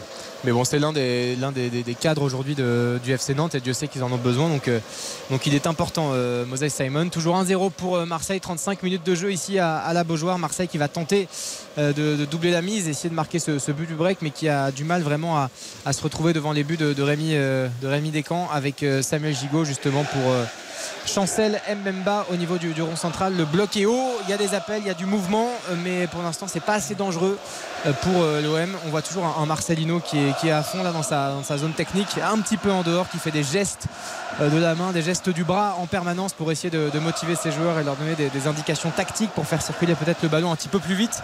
Le coach euh, espagnol qui est arrivé cette saison, ben, ça fera une, une touche là pour euh, Nantes qui va pouvoir se, se relancer avec euh, le capitaine Chirivella. La, la qualité du match a grandement baissé. hein. Ah oui, je oui, confirme. C'était plutôt intéressant. euh, Non mais l'OM en début de match, mais Oui, là. euh, non mais honnêtement ça c'est alors pas euh, du côté nantais parce que Brest avait été très bon mais les Marseillais c'est comme contre Brest ils ont marqué et après ils se sont éteints Après, contre. Brest, il se faisait déjà balader pas mal et. euh, Ah bah non ils ont marqué à la 80 non, minutes non, mais hormis le but, euh, mais Brest a eu tout de suite pas mal Oui, oui, d'occasions oui. et tout. mais je, je là, Nantes les a pas Marseillais vraiment. oui, oui, mais je parlais du côté de Marseille. Je trouve que les Marseillais, à peine le but marqué, ils s'éteignent complètement. Alors que, je veux dire, il y a des espaces, il y a de quoi faire. Tu peux jouer, tu peux mettre du rythme, tu peux nous offrir un beau match de foot, en fait. Et euh, ils se contentent du minimum. Mais effectivement, Marseille, puis c'est pas la première fois qu'ils m'ont déjà. Le fait qu'ils ouvrent le score, c'est bien parce que c'est pas. euh, pas forcément euh, ce qu'ils font tout le temps les, les Marseillais mais c'est surtout moi je- j'ai assez peu en mémoire des matchs qui sont parfaitement maîtrisés de la première à la 90e minute avec euh, à part quelques rencontres sous tout d'or mais avec un score vraiment fleuve de, de 3, 4, 5, 0 c'est vrai que ça arrive euh, assez peu. Et là encore une fois c'est Nantes qui a le ballon avec cette belle projection. C'est Hudson qui va pouvoir euh, euh, justement trouver Quentin Merlin sur euh, le côté gauche. Là la passe plein axe pour trouver Chirivella euh, avec Hudson le brésilien justement pour décaler euh, Quentin Merlin. Le centre encore qui est un peu raté. Euh, il manque de précision là Quentin Merlin parce qu'il a souvent des opportunités sur, sur son côté il est assez peu agressé il y a pas mal de, de solutions mais à chaque fois il trouve soit un Marseillais soit Paul Lopez donc euh, euh, pas extraordinaire pour l'instant le- l'international espoir Chirivella, il aurait peut-être pu tenter la frappe là, à l'entrée Ah, de la frapper. surface. Euh, Il t'as peu d'occasions quand même, et Il là t'as un tout petit peu d'espace. euh, T'es plein axe euh, au 18 mètres, il faut y aller. hein. Après, c'est le symbole aussi d'une équipe qui manque de confiance. C'est toujours la même chose. hein. C'est que Chirivella, si Nantes est sur une dynamique euh, beaucoup plus positive, je pense qu'il apprend sa chance. Avec Nantes qui va s'installer là durablement dans le camp des, des cette touche là pour trouver euh, Moses Simon se centre en première intention avec Mostafa Mohamed le but! En légalisation miraculeuse pour le FC Nantes et cette frappe dans la surface de réparation de Mostafa Mohamed on le disait, ça fait un partout entre Nantes et Marseille. Nantes qui est à 10 contre 11, on le rappelle, mené depuis la quatrième minute de jeu. Mais c'est le football, rien n'est écrit. Et ce but fantastique de la part de Mostafa Mohamed qui avait déjà marqué un doublé face à Monaco, qui est l'homme en forme, l'attaquant très en forme des Canaries sur ce début de saison. Un Je regarde au départ de l'action, il y a trois défenseurs euh, marseillais pour juste Mohamed. Et ils sont complètement statiques, les Marseillais. La reprise, elle est magnifique, Superbe enchaînement de Mohamed, qui est d'ailleurs un joueur très intéressant. Ah, le pivot, le pivot, il est fantastique hein, parce que alors certes les- la défense marseillaise n'y est pas du tout. Euh, il ne doit pas comme ça se retourner. Il a quand même trois défenseurs marseillais sur le sur Il y a. Gigot, euh, Mbemba. Mbemba et il doit y avoir euh, peut-être Lodi euh, de l'autre côté. Mais le pivot est magnifique. Le premier contrôle est bon et il se retourne à une vitesse incroyable. Et c'est ouais, c'est un attaquant de qualité. On avait vu déjà euh, la saison dernière, il y avait de la rotation, peut-être un petit peu plus. Il a besoin de euh, davantage avoir de, de temps de jeu et de continuité euh, dans, dans- dans ses prestations. Mais c'est son quatrième but déjà depuis le début de la saison. Quel quand même. beau but. Ah, Il rejoint, il rejoint il était très très bon. hein. Le week-end dernier, il- il était partout. Ah, mais il a une activité donnait, aussi, ouais, ouais, euh, Il se donne. Moi, je l'avais découvert avec l'Égypte, notamment parce qu'il est international égyptien sur les, les Coupes d'Afrique des Nations où on parlait beaucoup de, euh, de Mohamed Salah, et puis, ce qui est bien normal. Mais Mostafa Mohamed était un joueur très complémentaire justement de, de l'attaquant des Reds. Et c'est Alors on le n'ira travail, on le n'ira service pas dire collectif. jusqu'à dire que c'était mérité, mais c'est vrai que depuis 10 minutes, on le disait attention, les Marseillais s'endorment, les Marseillais ne font plus rien, les Nantais, euh, sans être fantastiques, euh, il y avait eu l'occasion de Simon euh, dans le petit filet. Et bon, voilà, l'avertissement. euh, Marseille met pas de rythme, ils sont pas euh, au taquet quand il y a des opportunités et des boulevards. Et Oh la passe magnifique là de Chirvella justement pour trouver Mostafa Mohamed dans la phase de réparation qui va se remettre sur son pied droit qui va essayer de trouver une passe une solution dans la phase de réparation là c'est très mal joué par contre de la part de, de l'Égyptien c'est dommage il y avait encore une belle opportunité pour euh, les Nantais et là ce sera une faute pour l'Olympique de Marseille mais Ah, il y a hors-jeu, en fait. ah il y a une position de hors-jeu Eh, effectivement mais il- ça fait deux heures en fait qu'il aurait dû lever le. Ah, parce que j'étais étonné quand même que Mohamed joue pas le coup à fond. il était il ouais, était largement en plus. hors Ça- C'est pas un, point de règlement qui devait changer, non oui. Si c'est évident, ils ont le droit de lever. Eh oui, alors si c'est pas évident, parce qu'il est juste en face quand même. en tout cas, pour revenir sur le but, c'est vrai que la touche est jouée rapidement. Il y a un beau travail hein, de Moses Simon aussi qui euh, tout de suite trouve Mohamed dans la surface de réparation et, l'enchaînement est de, de, très grande qualité, vraiment enchaînement de, de, pur numéro 9 avec cette reprise là qui arrive à mi-hauteur, petit filet. Euh, effectivement, c'est pas mérité avec un grand M, mais c'est pas volé non, plus pour les Canaries. mérité en tout cas. exactement. ça fait un partout donc entre. Euh, ça plaît à Karine Gallis Les à Nantes et l'Olympique de Marseille. Ce qu'elle nous a dit, la difficulté de son pari, c'était le nul à la mi-temps. Mm. Eh, pour l'instant, peut-être. Très compliqué les scores à la mi-temps. Souvent, on se plante. Eh c'est le truc qui nous met dedans. elle est bien. Marseille là qui remet un petit peu le, pied sur le ballon qui s'est un peu endormi justement l'Olympique de, Marseille. Samuel Gigot qui euh, monte un petit peu là pour euh, essayer de, faire un petit dribble là sur euh, les Nantais. Il y avait une belle intervention mais ce sera une faute de la part d'Adson sur un tacle un peu trop appuyé sur, sur Samuel Gigot qui va, qui va rester au sol. Le, Marseillais ça fera un, un beau coup franc à venir pour l'Olympique de, Marseille il est légèrement euh, en retard. Hudson, il, prend l'arrière du pied de, Gigot et il n'y a strictement rien à dire, il y a faute. ça discute en tout cas. Là, pareil, ça devait être une évolution. Normalement, c'est que Chirivilla, le capitaine, qui a le droit de, s'adresser à, monsieur l'arbitre, Rudy Buquet, euh, ce soir. Et là, on voit quatre Nantais qui sont autour de lui. On voit Hudson, on voit Mohamed, Chirivella qui est arrivé, Moses Simon aussi, Quentin Merlin un petit peu plus tôt.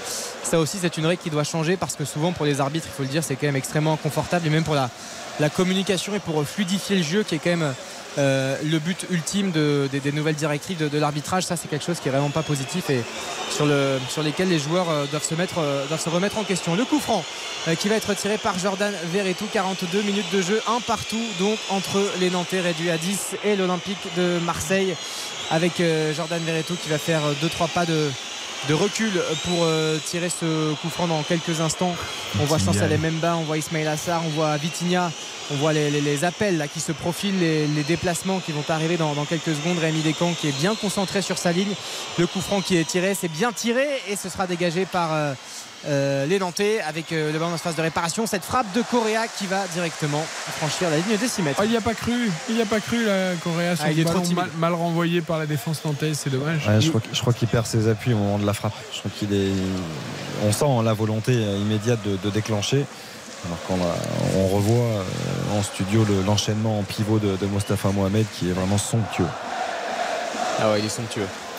C'est en tout cas un magnifique, euh, but pour lancer cette quatrième euh, journée de Ligue 1. Et oui, un petit mot sur Correa. On rappelle le, CV hein, pour les auditeurs qui ne savent pas forcément. Interminant, Lazio, Séville, c'est un joueur qui a quand même beaucoup d'expérience. Donc il doit normalement apporter un peu plus à l'Olympique de Marseille. Là, on le sent un petit peu timoré, comme s'il avait vraiment besoin d'un temps d'adaptation. Moi, je le sens pas vraiment confiant. Euh, au niveau de ses frappes, c'est trop, écrasé. Il n'y a, pas assez de, a pas assez de volonté. Euh, un peu timide, un peu trop timide, euh, Correa, alors que c'est quand même une, une vraie bonne nouvelle pour la Ligue 1 qu'il soit dans, ce Bien championnat. Sûr. Après, il a besoin de, retrouver du temps de jeu. C'est-à-dire que sur les deux dernières saisons, il, il, a quand même pas beaucoup joué, pas beaucoup marqué. Il, bon, il a marqué trois buts, je crois, la saison dernière avec l'Inter en championnat, avec un temps de jeu assez restreint. Donc il arrive dans un, dans un nouveau pays, un nouveau championnat, il faut s'adapter. Il y avait une récupération de balle là, c'était bien joué pour euh, les Nantais et ça fera une touche pour l'Olympique de Marseille. Les Nantais sont furieux. Euh, peut-être que ce ballon était, contré pour les Nantais. En tout cas. Euh, il réclame une faute. Ouais, ce sera une faute pour l'Olympique de Marseille justement. Et les Nantais sont, furieux par rapport à ça. Un coup franc qui va être assez éloigné hein, des, buts de, Rémi Descamps. Mais ça fera une nouvelle occasion, encore une fois sur coup arrêté pour l'Olympique de Marseille pour essayer de, revenir quand même, euh, de reprendre l'avantage dans, ce match. Parce que là, on n'est pas dans de la faute professionnelle pour, pour Marseille qui ouvre le score, qui fait jamais des, mauvais matchs, mais qui se fait rattraper un peu trop facilement. Le coup franc assez lointain, un, peu plus, un peu plus euh, pas très notamment du, rond central qui va être tiré par Renan Lodi l'ancien de l'Atlético euh, Madrid, le défenseur de, l'OM. Le coup franc pied gauche pour euh, trouver une tête dans la surface de réparation. Ça va être dégagé par Nantes avec euh, Moses Simon qui part pleines enjambées pour trouver. Euh, ouais, récupéré par Marseille. C'était pour trouver Hudson, le, Brésilien. Et ça fera une faute en faveur des Nantais au niveau de la ligne médiane. pas, grand grand chose hein, quand même. Ouais, ça normalement, ça devait plus être sifflé aussi d'après les nouvelles directives. après, il, le, pousse, il le pousse légèrement, Renan Lodi, mais après, je trouve qu'Adson tombe, tombe assez facilement. Mais pour revenir à la qualité du pied gauche de Renan Lodi, c'est quand même une vraie force. Hein. Sur, tous les coups de pied arrêtés, il, trouve la bonne zone. Autant tout il a eu euh, un petit peu d'imprécision, je trouve, dans ce secteur-là depuis le début du match, euh, où ses ballons ne sont pas suffisamment levés. Mais Lodi, c'est Ouais, Moses Simon, il y avait une position de, hors-jeu, mais il était bien parti, Moses Simon, pour euh, refaire une accélération sur son côté gauche, mais position de hors-jeu. Deux minutes de temps additionnel dans ce premier acte entre le FC Nantes et l'Olympique de Marseille. On rappelle un partout, ouverture du score des, Marseillais.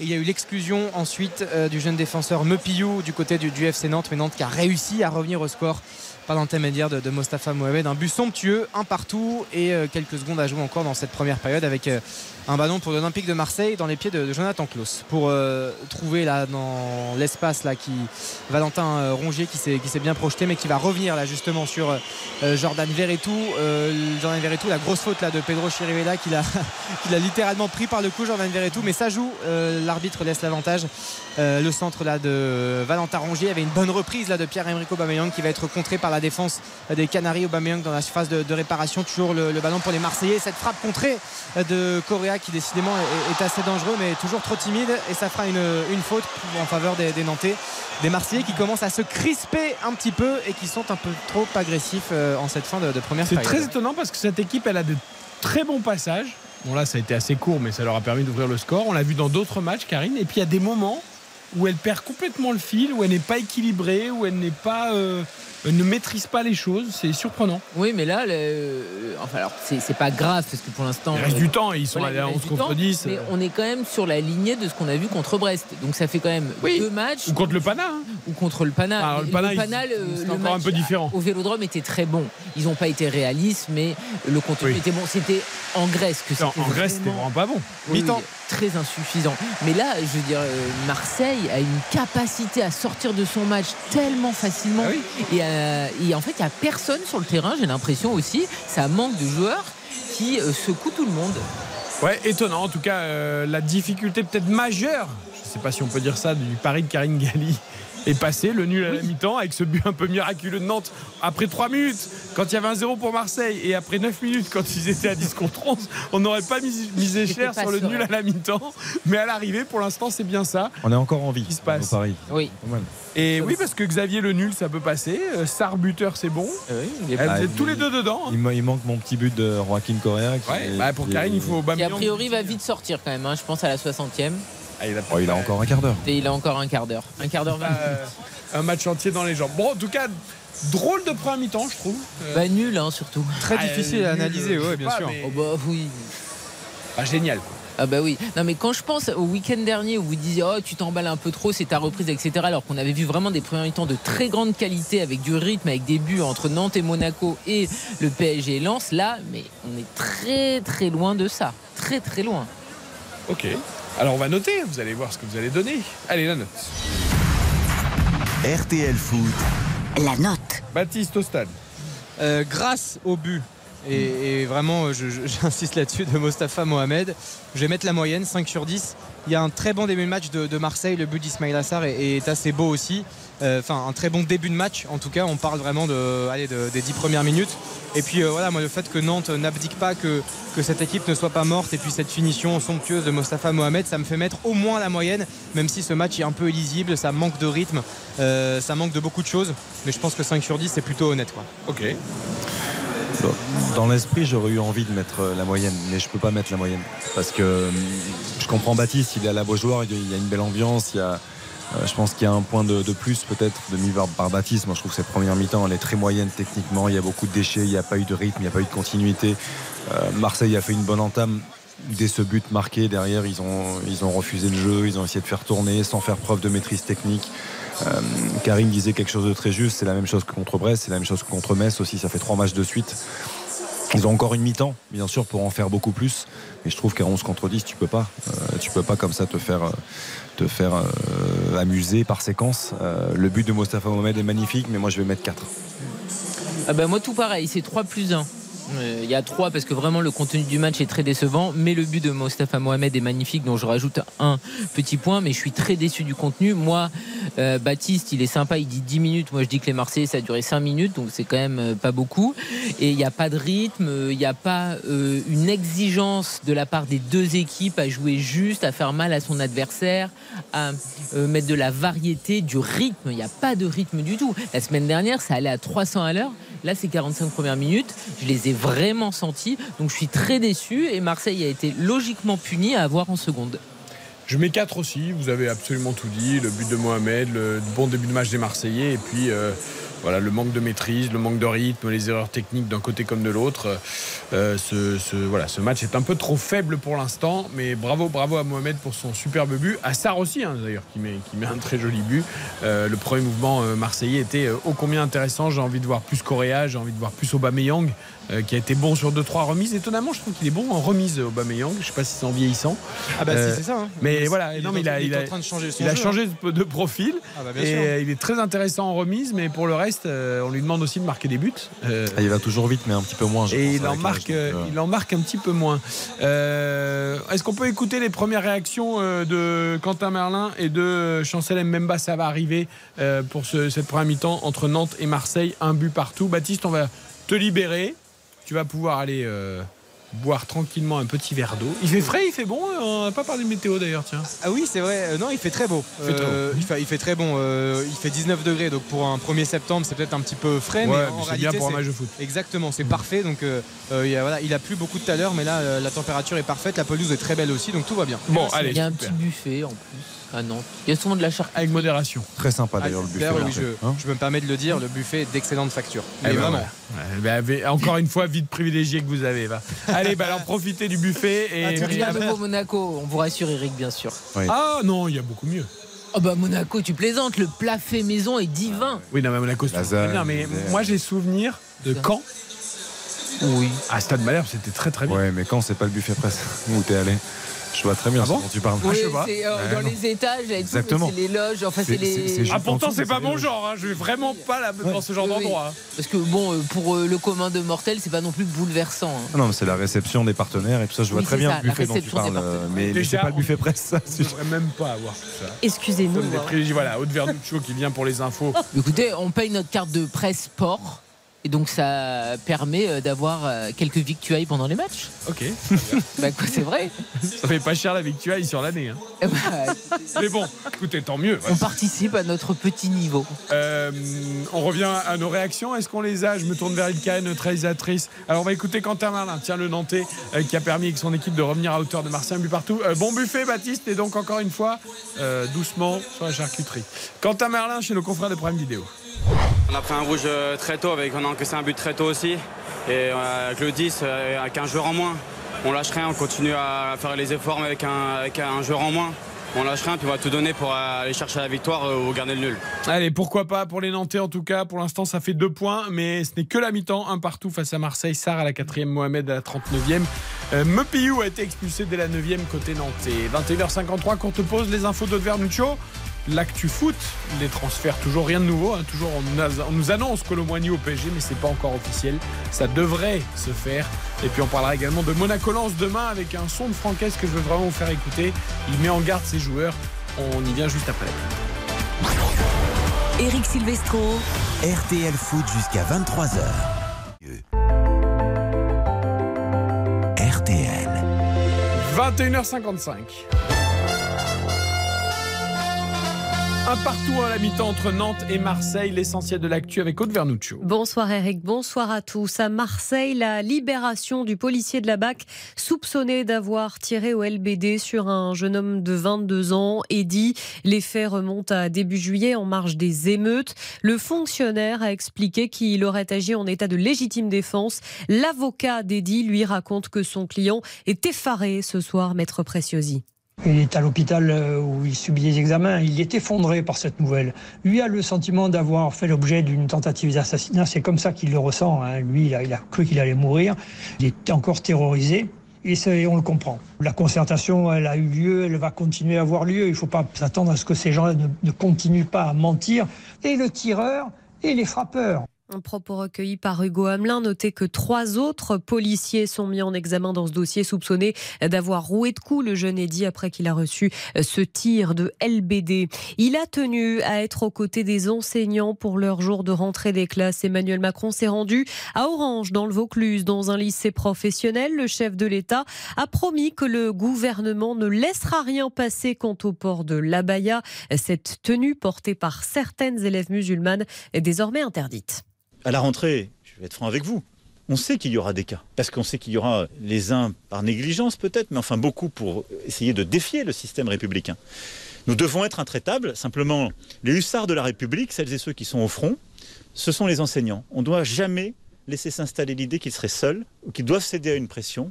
L'État, la République est derrière eux. Et dans les lycées ou les collèges qui sont les plus sensibles, des personnels spécifiques seront détachés aux côtés des chefs d'établissement et des enseignants pour les soutenir et pour engager aussi euh, un dialogue nécessaire avec les familles et les élèves. Mais on ne laissera rien passer. Emmanuel Macron au micro RTL d'Étienne Baudu.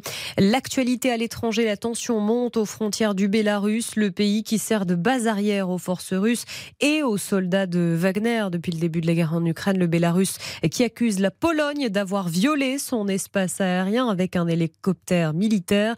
La Pologne dément, dénonce des mensonges et des provocations.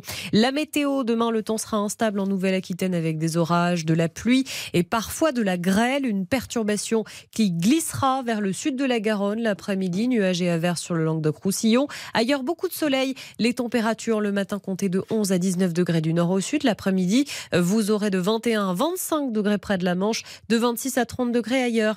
L'arrivée du Quintet Plus, il fallait jouer le 9, le 12, le 16, le 4 et le 11. Et puis les courses demain à Vincennes, les pronostics de Dominique Cordier, le 4, le 5, le 12, le 8, le 9, le 3, le 2. Et l'outsider de RTL, c'est le 12. Gessaline. Gessaline. Oui, je connaissais pas ce prénom. Bon, non, moi non C'est mignon. Mais c'est bien, avec les chevaux, on en apprend euh, régulièrement. Toujours. Euh, merci Aude, à tout à l'heure, 23h. À tout à l'heure. RTL Foot. Avec Eric Silvestro. Allez, nous sommes ensemble jusqu'à 23h, évidemment, pour la fin de cette rencontre entre Nantes et Marseille en ouverture de la quatrième journée de Ligue 1 partout. Pour l'instant, les dernières euh, infos transferts. Isaac Touré, le défenseur de Marseille, a donc signé à Lorient. Et Bamo Meite lui est prêté à l'Olympique de Marseille. Officialisation également de l'arrivée de Ruben Aguilar euh, du côté de Lens pour 3,5 millions et 500 000 de bonus. Euh, il pourra venir euh, concurrencer ou du moins doubler Frankowski côté droit, voire même peut-être Machado côté gauche de temps en temps. On sait que Ruben Aguilar peut jouer des deux côtés. il y avait Montpellier qui était sur le coup, son ancien club. Xavier, c'est finalement Lens. C'est intelligent. voilà, un joueur de club, un joueur de devoir. pour la rotation, le nombre de matchs que va jouer Lens, c'est bien. Je trouve que c'est encore une fois intelligent, tout est bien pensé, tout est bien anticipé euh, au regard d'une saison qui va être euh, particulièrement chargée pour le Racing Club de Lens avec euh, bien sûr la, Champions League avec des matchs qui vont s'enchaîner rapidement même si on va retrouver une saison plutôt classique hein, parce qu'on en a plus l'habitude depuis plusieurs depuis deux ans maintenant depuis le Covid.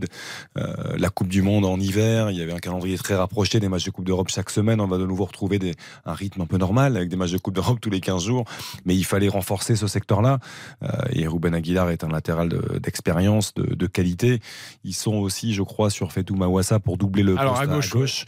Donc voilà, c'est encore une du fois. cercle Bruges. Et Karine euh, ne me contredira pas sans, doute, mais euh, voilà, c'est intelligent, c'est réfléchi, c'est c'est anticipé euh, de la part de, euh, de Francaise et de tout son staff. Oui, joueur intéressant euh, qui n'avait plus qu'un an de contrat à Monaco, qui était barré par Vanderson notamment. Et voilà, Monaco qui voulait aussi récupérer peut-être un peu de, liquidité plutôt que de le laisser partir libre la saison prochaine. Monaco-Lens, ce sera justement l'affiche demain soir à Louis II à 21h avec Monaco qui est co-leader avec l'OM et Lens pour l'instant qui n'a pris qu'un seul point mais en jouant pas mal de gros. on va vous faire vivre ce match évidemment en intégration demain soir avec Michael Lefebvre au commentaire. Et écoutez, Francaise en conférence de presse, il s'est exprimé sur le début de saison un peu chaotique, en tout cas en termes de points pris euh, par son équipe de lance, même s'il y a eu de, bonnes choses dans certains matchs et notamment contre le, Paris Saint-Germain. Euh, écoutez, Francaise, euh, c'est le discours de la sincérité et ça s'entend plutôt bien, je trouve. Je crois qu'on n'a pas euh, complètement tourné la, page de la saison dernière. Je le pense sincèrement. Je pense qu'on est resté un peu euh, sur tout ce qui pouvait aller euh, très bien en 2022-2023. Et quand vous la tournez pas totalement, cette page, ben, à un moment ou un autre dans le match, il y a des choses qui vous rattrapent. Voilà. Et je crois que là, on a un, un vrai travail à faire qui n'a pas été totalement fait. Et on est obligé de constater que pour le moment, il en manque. Voilà, il en manque. Je pense qu'on a gardé beaucoup de nos principes de jeu, beaucoup de nos valeurs, mais il faut vraiment switcher. Si on met pas tous les ingrédients, s'il en manque un petit peu là et un petit peu là, balance c'est pas une équipe pour les trois premières places, hein. ni normalement pour les cinq premières. Je suis très au clair là-dessus. Si on a été deuxième vice-champion de France l'année dernière à un point de Paris, c'est qu'on a fait des choses exceptionnelles. Mais parce que les comportements, ils étaient exceptionnels. Il faut qu'il y ait l'addition des relations humaines. Et si là-dessus on est moins bon, et on est moins bon pour le moment, eh ben, on est une équipe euh, beaucoup plus moyenne, simplement. Mais dès qu'on va redevenir cette addition de relations, en plus de cette addition de talent, je sais qu'on va refaire mal, j'en suis sûr. Moi, je trouve ce discours euh, extrêmement cohérent, extrêmement sincère. Alors, il y a peut-être un peu de parapluie encore que je trouve pas. Euh, et il finit quand même par dire, euh, je pense qu'on va redevenir très fort et si on trouve les bonnes valeurs. Karine, c'est intéressant ce qu'il dit. oui, oui. Il n'y a, rien de révolutionnaire, on peut, on peut tous s'en douter, mais quand même. Non, mais euh, après, c'est un discours effectivement très franc, très vrai. Il faut toujours digérer quand tu as vécu une saison absolument exceptionnelle. Et ce que Lens a fait, c'était exceptionnel. C'était dans la lignée déjà de bonnes saisons, mais là, arrivé deuxième en Ligue des Champions, ils ont quand même explosé leurs ambitions et il faut retrouver ce qu'ils ont euh, fait l'an dernier et quelles étaient leurs forces. Mais moi, je suis pas très inquiète parce qu'effectivement, contre Brest, tu as quand même le scénario d'un match avec deux pénalties. Ah, et puis après, c'est Paris RN. Voilà. Contre le PSG, tu as une première mi-temps. Alors, ce qui m'a surpris, c'est de voir un Lens qui s'est effondré après le but d'Asensio. Et ça, c'était pas un visage qu'on leur connaissait. Mais on va leur laisser le bénéfice du doute. Et puis moi, j'ai dit, et je le répète, évidemment, ce RC Lens avec Wai, ça sera un tout autre RC Lens. Et on n'a pas pu voir le meilleur du RC Lens. C'est pour ça que je trouvais ça un petit peu dommage que ça arrive d'ailleurs si tôt dans la saison parce qu'on voulait deux équipes qui étaient rodées euh, collectivement et qui soient avec tous leurs éléments dès le départ. Et je n'ai guère de doute sur la titularisation d'Eli Wahi dès demain soir à Louis II quand tu connais en plus la relative lenteur de la défense monégasque euh, dans le dos et les espaces. Et Wahir réussit bien à Monaco. Bah, évidemment, Wahir et Lens aussi, qui a gagné plusieurs fois ces dernières saisons. c'est vrai qu'on parle toujours des, joueurs qui ont quitté le Racing Club de Lens et de l'anticipation en, termes de recrutement et une équipe qui ne s'affaiblit pas, bien au contraire. Euh, là, quand même, il faut quand même se rendre compte que tu as perdu Openda et Seko Fofana, même si Fofana n'a pas fait une grande saison euh, la saison dernière. Tu, il faut aussi un petit peu de temps à Andy Diouf, il, faut, il faudra peut-être aussi un peu de temps à Eli Wahi pour euh, retrouver la pleine possession de ses moyens, mais c'est une équipe qui va, qui va encore une fois avoir fière allure. Andy Diouf, plutôt intéressant d'ailleurs, c'est presque Abdoul Samed qui lui était pourtant un taulier qui a un début de saison difficile. Allez, retour à la Beaujoire, on garde un œil sur le mercato évidemment. Un partout entre Nantes et Marseille, ça reprend à l'instant Baptiste Durieux. Exactement, 45e minute 25 secondes très précisément. Un changement du côté de Nantes. Euh, c'est la sortie de Hudson, le jeune talent euh, brésilien qui est arrivé en, provenance des, des Corinthians voilà, qui n'a pas eu vraiment le, temps et l'opportunité de s'exprimer aujourd'hui. Et c'est Kader Bamba, euh, assez logiquement, qui va prendre sa place. Donc voilà, attention, on va suivre cette action pour l'Olympique de Marseille. Le ballon qui est sorti, qui est sorti, mais il y avait un, beau démordement là pour l'OM, la part de Ismail Assar. Donc oui, effectivement, joueur à revoir. Il n'aura pas pu s'exprimer naturellement. Nantes, on rappelle, à 10 contre 11. et puis voilà, mais effectivement, il y, a, deux trois petites choses qui sont, qui sont intéressantes. Et puis on va, on va surtout zioter l'entrée de, de, Kader Bamba qui avait été très intéressant, notamment face à Monaco la semaine dernière. Un premier corner dans cette seconde période qui va être tiré pour euh, l'Olympique de Marseille de la part de Jordan Verretou. C'est bien tiré encore une fois, c'est en plein centre avec euh, à la retombée du ballon Moses Simon qui va essayer de trouver une, solution pour s'extirper du, pressing. Euh, Samuel Gigot là, qui essaie de courir, de, de, chipper le ballon à Moses Simon. Effectivement, grosse prise de risque un peu à la Marco Verratti des grands soirs, mais finalement pas de danger hein. pour Nantes, tout va ah, bien, qui va pouvoir se dégager avec une touche. C'est son premier ballon à Kader Bamba, il va chercher une relance, c'est quand même incroyable. C'est-à-dire que Kader Bamba et Moses Simon, ils ont à peu près les mêmes qualités. Ce sont deux joueurs très explosifs, euh, créatif. Mais là, il prend, il prend un risque énorme dans la relance. Et à cause de leur coupe de cheveux, j'ai confondu les deux joueurs. Non, non, mais. Ça lui arrive assez souvent, malheureusement. On rappelle qu'ils ont des belles dreadlocks avec une petite, euh, euh, une petite queue de cheval qui, est magnifique. ballon pour Vitinha qui va réussir à obtenir le corner Vitinha. Très intéressant dans son appel de balle. Et puis effectivement, comme le disait Eric, ce caractère de, de, guerrier qui se bat sur tous les ballons, même si effectivement dans la finition ça pêche un peu mais dans un collectif et notamment sur le repli défensif et sur l'agressivité, c'est un joueur qui est précieux, Vitinha, et ça fera un nouveau corner pour l'OM.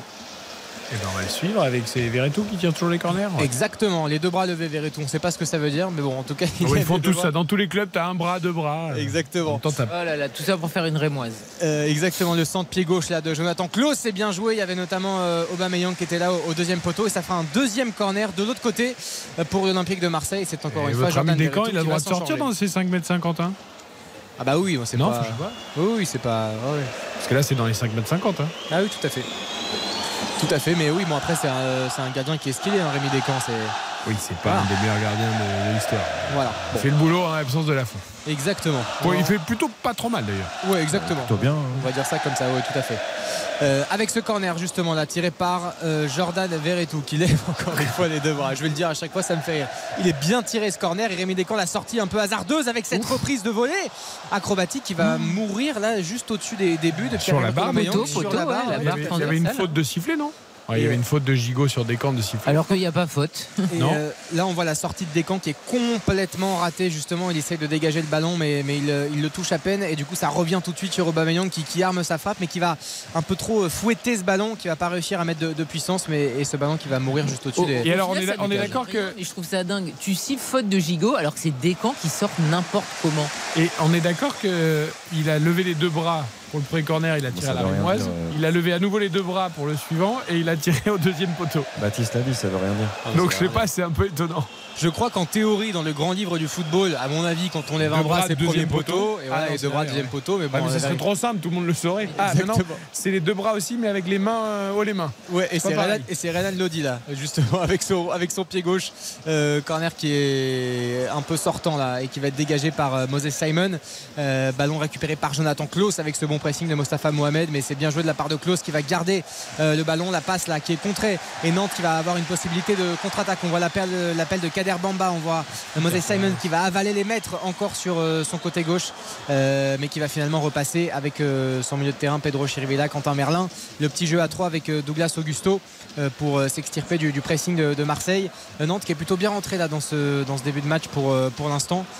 Toujours assez solide et assez serein malgré le fait Ouais. qu'effectivement ils sont à 10 contre 11, on le rappelle, depuis la huitième minute de jeu. Et pour le coup, je trouve que le, le choix de d'Aristou il est plutôt sensé. C'est-à-dire que de faire rentrer un profil comme Bamba où tu sais que tu potentiellement tu vas subir parce que Marseille va avoir la, la possession du ballon quasiment tout le temps, mais tu peux piquer en contre et, et Bamba a le profil d'un joueur vitesse, qui, ouais. voilà, qui peut faire très très mal. Euh, Correa pour euh, son premier ballon là, sur cette euh, seconde période. Le joueur de, de l'Inter qui va passer le ballon à Jordan Verretou euh, pour trouver Samuel Gigot. La passe pied droit pour euh, Jonathan Klaus. Toujours beaucoup de mouvements du côté de l'OM. Le, le petit ballon là de Valentin Rongier avec cette frappe de Pierre-Emerick Aubameyang assez spontanée, assez forte, mais qui va passer à côté des buts de, de Rémi Descamps. Et Valentin Rongier a toujours cette volonté de trouver la, la bonne passe très vite avec beaucoup de verticalité. Mais euh, ce sera complètement inoffensif pour, euh, pour l'Olympique de Marseille. Et si vous observez partout. bien Correa, à chaque fois il fait la passe et il va dans l'axe. Ah ouais, Et. Vidia du coup compense en couvrant un peu le côté gauche, mais tu sens qu'il est vraiment, on l'a dit, hein, Il est c'était l'une des interrogations pour le faire jouer à gauche, c'était étonnant, il est attiré par l'axe. Le duel là entre Samuel Gigot et, et Moses Simon, euh, duel qui est âpre, qui est très disputé, qui va être remporté par les Nantais avec Quentin Merlin euh, pour euh, lancer Douglas euh, Augusto, le centre pied gauche. Il est pas mal ce centre là pour Mostafa Mohamed qui va s'effondrer dans la surface de réparation. L'arbitre euh, ne dit rien, il a juste glissé. Les Nantais vont pas réclamer de faute. Chirivella pour Kader Bamba, le petit relais, le petit 1-2 qui fonctionne bien avec le centre là, pied droit qui va venir de, de Kader Bamba dans la surface de réparation. La frappe qui va être cadrée mais euh, bien sauvé là par Chancel Mbemba pour euh, l'Olympique de, Marseille. Euh, Nantes qui est toujours dangereux et qui, malgré l'infériorité numérique, pose beaucoup de problèmes à cette équipe de, de l'Olympique de, de Marseille. Avec un ballon récupéré là encore une fois pour les Nantais qui laisse avantage le centre fort devant le but qui va être dégagé péniblement par l'Olympique de, de Marseille. Ça continue avec euh, l'OM qui va récupérer le ballon, Correa qui va louper euh, le cuir de, de quelques centimètres de la tête et ça fait une nouvelle potentielle occasion pour les Nantais toujours par l'intermédiaire de Kader Bamba là, qui se montre euh, dès le début hein, de, cette, euh, de cette seconde période. Euh, le redoublement de passe là avec Douglas Augusto, c'est bien joué. Le bon relais sur le côté droit. On va essayer de, gagner un peu de temps, de déstabiliser ce, ce bloc marseillais avec euh, Chirivella le capitaine. Euh, ce beau jeu en triangle, ce beau jeu à 3, le ballon qui va, qui va pas sortir. On est toujours sur le côté droit euh, du camp marseillais avec Kadabamba qui a un petit peu de temps, un petit peu d'espace. Jordan Verretou qui ne bouge pas. Le centre qui est bien tendu pour la reprise de Quentin Merlin. Ils se sont mal compris avec Augusto qui était juste là à côté de lui et le centre de Moses Simon pour terminer cette action. Et c'est Vitina qui va essayer de défendre sur Kadabamba qui va se battre et qui va récupérer le ballon. Magnifique de la part de l'attaquant olympique de Marseille. Faute. euh, Pour, Bien euh, sûr qu'il y a faute. bon, Il y a faute de Vitinha. alors moi je trouve que ça va. je- ça, ça se siffle plus ça. Ah ouais? Non, vous ne trouvez pas après, ce que font les Nantais, c'est super. hein. Mais, mais Marseille, ils ont pas le droit. Les Marseillais ils attendent trop là. Marseille, ils ont pas le droit de se faire dominer comme ça. L'agressivité. les les, les ballons passés. Et euh, il y a, ils sont pas sur les premiers ballons, ils sont pas sur le deuxième ballon. Ah, Kitsun Korea Non, ça va, il va se relever. Ah. euh, Ouais, il, a, joueur il a pris de- un joli taquet de Chirivella quand même. de il a passé quelques secondes euh, au sol, Correa, mais il va pouvoir se, se relever et reprendre sa place tranquillement. Toujours un partout entre euh, le FC Nantes et l'Olympique de Marseille. Et puis euh, une seconde période qui est un peu plus emballante que la première, avec du rythme pardon, euh, et des occasions de, de- de chaque côté pour l'instant. Mais Marseille a entamé cette seconde période comme ils avaient terminé la première période. C'est pas bon du tout. Ouais, non, effectivement, c'est. Je, je sais pas ce qu'ils attendent en fait. Là, c'était assez symptomatique quand on voyait Kader Bamba sur le, le côté droit. J'ai Verretou qui le regardait littéralement comme un entraînement, sans absolument aucune Bah, agressivité. surtout, Puis il faut rappeler qu'ils sont à 11 contre 10 quoi. Bah oui, bien sûr. devraient, euh, presser les Nantais. euh, Et on, rappelle également côté nantais, parce qu'on parlait de- des choix de M. Aristouille en, en début de match. Euh, Donc, bien sûr, d'Alban Lafont, on en a parlé, de 111, l'arrivée de Jean-Kévin Duverne, qu'on a aperçu d'ailleurs sur une image euh, en tribune, euh, absence de, de Sissoko, d'Ablin également, qui vont être des joueurs qui vont renforcer hein, cet effectif nantais aussi. Donc il y, a- il y a quand même de quoi travailler cette saison. L'Olympique de Marseille qui va récupérer le cuir avec euh, Renan Lodi, la Correa qui va encore se faire bouger là au milieu de terrain et qui va perdre un ballon. Ça va profiter justement avec Pierre Gabriel pour euh, lancer Kader Bamba euh, sur le, côté droit. Oui, ils sont beaucoup trop bougés les Marseillais, c'est terrible. Oula, c'est bien joué de la part de Kader Bamba qui a tenté un petit geste technique, mais c'est récupéré pour l'Olympique de Marseille avec une possibilité de compte. La longue passe là de Ismaël Assar pour trouver l'Argentin Correa justement sur le côté gauche qui va essayer de déborder sur l'international suisse, le défenseur. Euh, qui va. ouais. Là par contre, il n'y a pas fait. Il n'y a rien Là, c'est sifflé et ce sera une, une faute. La Effectivement, Correa avait, il duel épaule contre épaule et Il met, il met le bras un peu, il met l'avant-bras, mais il Donc il n'y a pas faute. n'y a rien du tout. Comer l'a joué intelligemment là pour effectivement. Et donc ça fera un, un coup franc pour, euh, pour le FC Nantes. Toujours un partout, 55 minutes. Mais c'est vrai que l'OM doit pousser beaucoup plus. Bah oui, oui. Sarr, il a- Sarr, depuis son but, il a disparu, non? Oui, non, mais Marseille globalement a disparu. Oui, Marseille. Que- Non, puis globalement, bon, à part Vitinha qui en tout cas dans l'attitude ne triche pas, moi je trouve qu'Aubameyang et Sarr, c'est euh, ça, ça manque un peu de tout là. C'est quand même des joueurs qui sont, qui sont aussi les rois de la provocation, qui, qui, qui- qui ont, qui ont une- un potentiel de, de- de vitesse et d'accélération, qui peuvent proposer beaucoup ferait plus peut-être de du bien choses. là pour le coup dans, dans un petit moment. Exactement. Non, qui est bien Marseille, sur le banc. Marseille, dans l'attitude, n'a pas le droit. C'est-à-dire que, comme le disait très bien Karine à l'instant, tu, tu peux à la limite faire une première mi-temps euh, moyenne euh, dans la gestion, surtout après le, avoir marqué très tôt. Mais au retour des vestiaires, tu dois montrer un visage complètement différent. Tu dois avoir de la maîtrise technique, tu dois aller faire courir. C'est-à-dire que là, c'est Nantes qui fait courir l'OM. Ah, Et là, euh, l'avantage là pour euh, l'Olympique de, de Marseille, il y avait un duel entre Vitinha et, et Comert encore décidément. Euh, mais l'arbitre va laisser l'avantage. Ismail Assar qui va essayer de provoquer là justement la, la défense de devant lui. Euh, Jordan Verretou pour Valentin Rongier. On est aux abords de la surface de, de réparation. Le centre pied gauche euh, de Renan Lodi qui va être contré par euh, Nantes. Euh, et l'arbitre va arrêter le jeu. Je crois Oui, qu'il a pris le ballon. C'est en Bamba qui a pris le, le- le ballon, je crois, de- du centre marseillais dans les côtes et ça lui a fait mal. 55 minutes un partout entre Nantes et Marseille. Nantes à 10, on marque une courte pause pendant que le joueur se fait Ne bougez pas. RTL Foot revient dans un instant sur RT. Eric Silvestro, RTL Foot. RTL Foot jusqu'à 23h avec Karine Galli, Xavier Domergue et Nantes-Marseille en fil rouge de cette quatrième journée de Ligue 1 pour la débuter. Et cette quatrième journée avec toujours le mercato. On est à 1h45 de la fermeture du marché des transferts. On vient de vous dire qu'Aguilar s'est donc officiellement engagé à Lens, que Casper Schmeichel c'était dans les tuyaux aussi depuis un moment, mais désormais c'est sûr, a résilié son contrat avec l'OGC Nice. Et puis évidemment, on attend l'officialisation de l'arrivée de Randall Colomwani au Paris Saint-Germain pour 90 millions d'euros, bonus compris. Francfort a finalement apparemment accepté l'offre du Paris Saint-Germain alors que le marché en Allemagne est fermé depuis 18 heures et que le club allemand n'avait pas trouvé de remplaçant. Mais pour l'instant, l'officialisation n'est pas encore tombée. On sait que le joueur est à Paris, donc ça ne devrait pas tarder. Euh, en tout cas, ce sera avant minuit ou ce ne sera pas.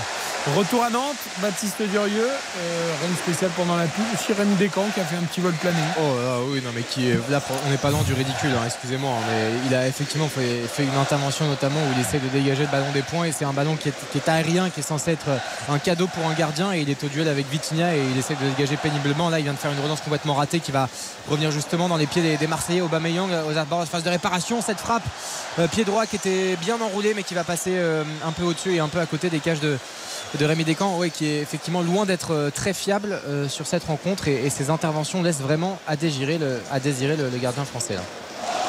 Et ça fera un 6 mètres pour le FC Nantes. On rappelle un partout, le but d'Ismaël Assar à la quatrième minute de jeu. On rappelle également le carton rouge pour Mepillou, le défenseur nantais. Et puis l'égalisation de Mostafa Mohamed à la 39e minute très précisément sur un enchaînement absolument sublime.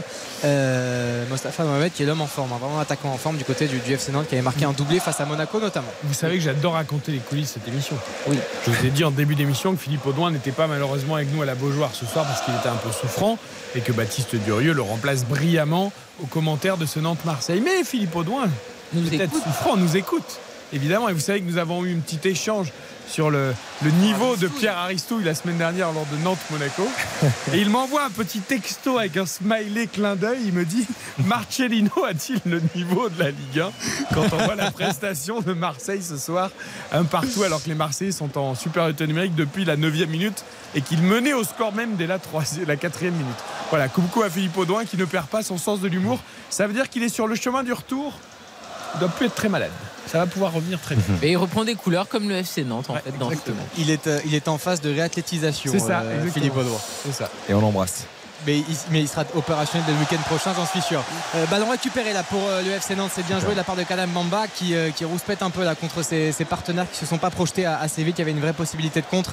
Chirivella qui va trouver ce même Kader Bamba sur le côté droit, toujours des Nantais avec la, petite feinte pour se débarrasser de, de Correa. Il va repasser tranquillement par Rémi Descamps. Euh, ils ont le ballon, hein, les Nantais. Ils ont le ballon. 60 hein, minutes de, jeu. L'heure de jeu dépassée ici à la Beaujoire. Toujours euh, un partout. Les Nantais qui sont à 10 contre 11, mais qui ont toujours des couleurs et qui se montrent toujours dangereux. Du côté de Marseille, euh, ça manque un peu de tout pour vraiment gagner cette rencontre qu'ils devraient normalement gagner sur le papier. Mais je suis tellement frustré par Aubameyang quand même. Ah ben, à l'instant, il a failli, il a failli se créer une occasion. Oui, mais enfin, son contrôle n'était pas parfait. Valentin Rongier, là, aux abords de la surface de, réparation, on va suivre cette action avec euh, Jordan Verretou. Bon, ça va rien donner. C'est lent, c'est lent, c'est lent. C'est quand même incroyable. Aubameyang, il a mis ses deux buts face au Pana, et notamment un qui était très beau. Et puis là, en, Ligue 1, je trouve que c'est. On ne le voit pas. C'est-à-dire que la semaine dernière, il se crée des occasions, il les raté. Là, ce soir, à part la remise en tout début de match.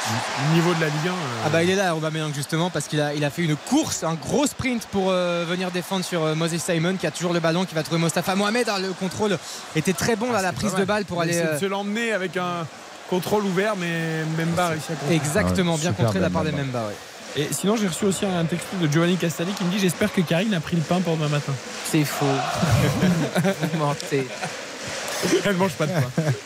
oh non.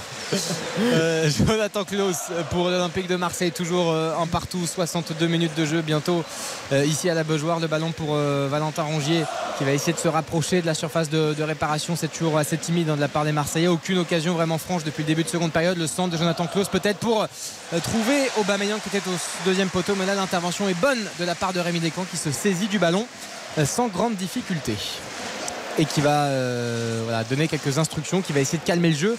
Euh, le point du nul, ce serait quand même pas mal pour euh, le FC Nantes. On rappelle qu'il a, quand même commencé sa saison avec deux défaites, puis ce match nul face à Monaco avec du bon et du moins beau, mais surtout une, efficacité redoutable, trois partout. même si les, Nantais menaient quand même 2-0 puis 3-1 mais en tout cas ce, 3 partout avait presque saveur de victoire et, là effectivement cette rencontre pour l'instant ferait beaucoup de bien en tout cas ce point du nul par rapport au contexte à la fois par rapport aux supporters par rapport à, à Pierre Aristouille aussi et par rapport au début saison nantais. C'est les Marseillais en tout cas qui ont le ballon et qui sont dans le camp des, Canaries avec euh, Valentin Rongier euh, pour euh, trouver Vitinha. C'est bien joué là avec Verretou sur Ismail Assar sur le côté qui va provoquer Quentin Malin devant lui. La passe pour Verretou qui va vite passer à Valentin Rongier. La petite frappe enroulée de Valentin Rongier, c'était bien joué en première intention et ce sera capté sans difficulté par Rémi Descamps. Voilà un très très bon mouvement marseillais où il y a eu un petit peu de vitesse, un petit peu de, changement de rythme dans la transmission. On a vu du mouvement, du déplacement. Et enfin, les Marseillais sont parvenus à se trouver, à se mettre en position de frappe. Elle était, elle était belle cette frappe de Valentin Rongier, mais euh, bon, de toute façon, pour que Valentin Rongier marque un but, il faut, faudrait qu'il se passe d'autres trucs dans le monde parce que c'est compliqué. Mais, euh, mais effectivement, elle était beaucoup trop pure. Ouais, C'était une belle frappe enroulée qui prenait le, chemin de la lucarne, mais, mais qui manquait de puissance. Et comme Eric Silvestro est quelqu'un de brillant, c'est Correa qui va sortir et c'est Ndiaye évidemment qui va rentrer moi, et qui va faire du bien. qui a dit que Correa sortirait très vite. Oui, et le souci, c'est que le pari de Xavier est cuit.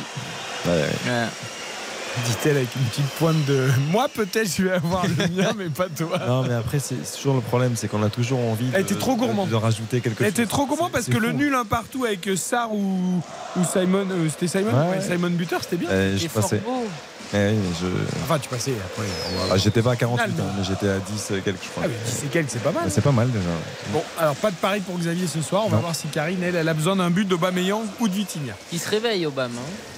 Oui, alors qu'il y a un beau spectacle dans, les tribunes de, la Beaujoire avec euh, l'intégralité des, tribunes qui allument euh, le flash du, du téléphone. Toujours une belle ambiance ici, hein, vraiment à la Beaujoire qui est l'un des stades les plus mythiques de ce championnat de France. À noter également un parcage marseillais bien rempli avec euh, les couleurs euh, évidemment blanches et bleues de l'Olympique de, Marseille. Jordan Verretou, euh, toujours qui va contourner ce, bloc nantais qui est bien en place dans, sa surface de, réparation. On fait circuler le ballon avec Samuel Gigot pour Valentin Rongier qui a Chancel Memba à côté de lui mais qui effectivement va lui passer le, ballon.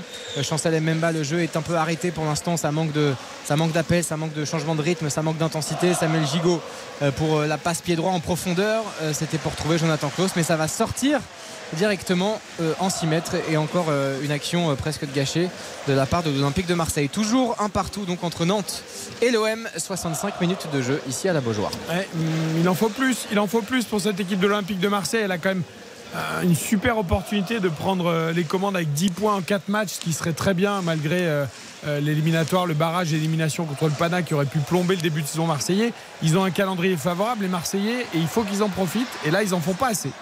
Euh, Mostafa Mohamed là, qui a fait une belle incursion dans la surface de, réparation. Et c'est Samuel Gigot qui va s'extirper du, pressing qui va tenter de faire cette belle passe qui va être interceptée euh, par euh, Comert le défenseur nantais qui était tout seul là Samuel Gigot hein, au niveau du, rond central pour, pour lancer en profondeur Aubameyang je crois. Mais l'action va être tout de suite anéantie par la, défense nantaise. Ça fait une touche là donc pour l'OM avec Jordan Verretou pour trouver au, milieu du terrain Ismail Assar. On voit l'appel de Jonathan Klaus là qui va courir et qui va euh, sur côté droit mais la passe est complètement ratée de la part de Ismail Assar c'est récupéré par les Nantais avec Mosey Simon là il y a une possibilité de compte mais ils sont deux contre 5 là les Nantais ça va être impossible on n'a que Mostafa Mohamed Qui a du mal à faire la course d'ailleurs, Mohamed. oui. et il, il a du mal à arriver jusqu'à la surface. qui est au poste. On rappelle que Nantes est à 10 contre 11 et qu'effectivement pour la supériorité, supériorité numérique euh, en phase offensive, on, on repassera et ce sera difficile pour, euh, pour les Nantais. Avec euh, les grands gestes là de, de Marcelino qui c'est, terrible. hein, qui demande de presser. Et Il c'est le plus actif en fait du côté des Marseillais en fait. qui, fait, qui est vraiment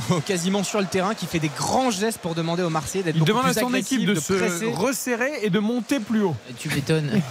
Ouais, et qui demande aussi beaucoup plus de, de caractère et d'intensité. On voit Pierre Aristu aussi euh, qui est en dehors de, de sa zone technique, le technicien euh, nantais qui donne lui aussi ses, ses indications. Pour l'instant, partition et prestation réussie. hein. Sinon, je peux vous le- dire que coach. euh, je vous raconte les coulisses de l'émission toujours. Je surveille d'un œil évidemment tout ce qui se passe sur le mercato et notamment chez certains confrères de la télévision sur mes écrans. Et j'ai un plan fixe de l'ascenseur de la factory du PSG avec Ah les oui. portes fermées depuis 20 minutes en espérant que Colomwani sorte. Et évidemment, il va sortir par une porte dérobée. c'est assez, euh, c'est assez comique. Bon, Mais normalement, il devrait signer au PSG. Le pauvre JRI ou le pauvre journaliste là qui est obligé de faire des points toutes les 10 minutes alors qu'il ne se passe rien. Et euh, sachez que le Times annonce que Hugo Lloris aurait refusé Newcastle. Ça me paraît bizarre ça. Ouais, est-ce qu'ils ont tenté les Magpies de, Oui, c'est bizarre. de faire Hugo Lloris Bah, puisqu'il préfère rester vivre à Londres. Ouais, enfin Newcastle, la Ligue des Champions, tout, si t'as le gardien titulaire qui se blesse. Ouais, après Newcastle. St James Park et tout quand même. Oui, non, mais le stade est sublime, mais la ville, après, je sais pas, il a une famille, euh, des enfants. Ouais, c'est, pas mal Newcastle. Après, quand t'es jeune. Newcastle, c'est pas si mal. hein. Il y a des villes pires en Angleterre. hein. tout vous plaît en fait. Non, non, mais c'est vrai. Mais après, il a. Non, non, tout ne nous plaît pas. Ah non, Karine, c'est vrai. il avait l'option sincèrement. Italie aussi, et puis finalement, il a dit non. Ouais. Parce qu'il n'aurait pas été. euh, Et Joao Félix prêté à Barcelone. Ça y est, c'est fait. Voilà, Mosaic Simon là, qui, euh, qui s'est créé une occasion euh, quasiment tout seul. Là, il a, il a poussé Samuel Gigot pendant quasiment 45 On mètres. réclame une main. Exactement. Mais il n'y a rien du tout puisque c'est un centre avec le, le- Voilà, la main est totalement involontaire. euh, c'est très bien que ça ne soit pas si. Mais c'est bien joué de la part de plaît, tout. Non, mais. Non, mais pour revenir. Oh, à le festival, le festival d'Iliman Ndiaye sur le côté gauche, le centre pied gauche justement qui va être euh, dévié Valentin Rongier en position de frappe. La reprise euh, qui va être contrée pour l'ancien capitaine de, Nantes. Mais là, Iliman Ndiaye, il a fait beaucoup de choses. Il était entouré de deux joueurs. Il a réussi à, à se sortir de cette situation pour accélérer sur le, le côté gauche. C'était bien joué. Douglas Agosto, il, il veut que Monsieur Buquet aille voir l'écran, hein, l'assistance vidéo. C'est Ils sont avec les nouvelles- sont insupportables. Avec les nouvelles règles, Ah, il, va voir la, il va voir la vidéo. Ouais, et on est en train de lui en parler en tout cas. Ah ou alors j'ai pas vu le bras s'écarter au moment du centre, mais j'avais l'impression que c'était non, ah non, non, Monsieur Buquet arrête le jeu et va adresser un carton jaune à euh, normalement Monsieur Pierre Aristouille. Voilà, Ouais. carton jaune adressé au- à l'entraîneur de Nantes qui était peut-être un petit peu trop euh, euh, J'ai fait quoi expansif. Il dit- j'ai dehors fait de- quoi En dehors de sa zone technique. carton jaune pour l'entraîneur du FC Nantes, Pierre Aristouille, et donc il n'y aura pas du tout de, de check vidéo par rapport à cette potentielle. Et- et- non, ça- on vient de voir l'image. touche la fesse. Ça, même, ça touche même pas le, le bras, ça touche la fesse de Gigot. La fesse.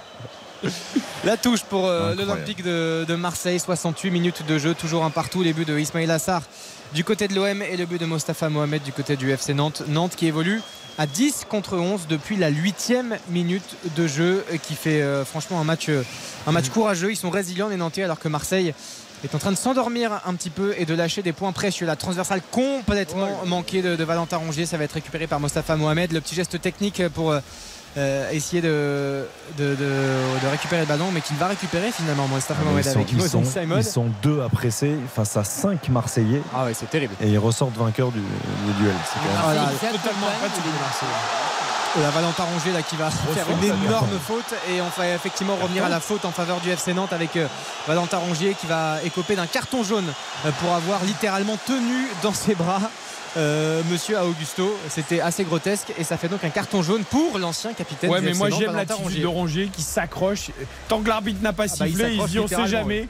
Et évidemment qu'il y avait jaune, il le savait, mais c'est pas grave, il a continué. Et Enfin bon, Buquet, il est mais juste derrière lui, c'est immanquable. Ah bah d'ailleurs il a pas manqué. Allez on marque une courte pause et on revient un partout entre Nantes et Marseille. Ça s'anime un peu mais c'est pas Marseille qui nous fait vibrer, c'est plus les, sont plus les Nantais. Votre match continue dans un instant sur RTL. RTL Foot. Présenté par Eric Silvestro.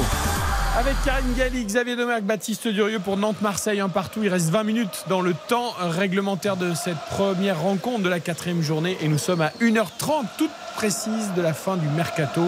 Pas de gros mouvements pour l'instant, à part euh, l'officialisation qui tarde un peu de Colomboigny au PSG.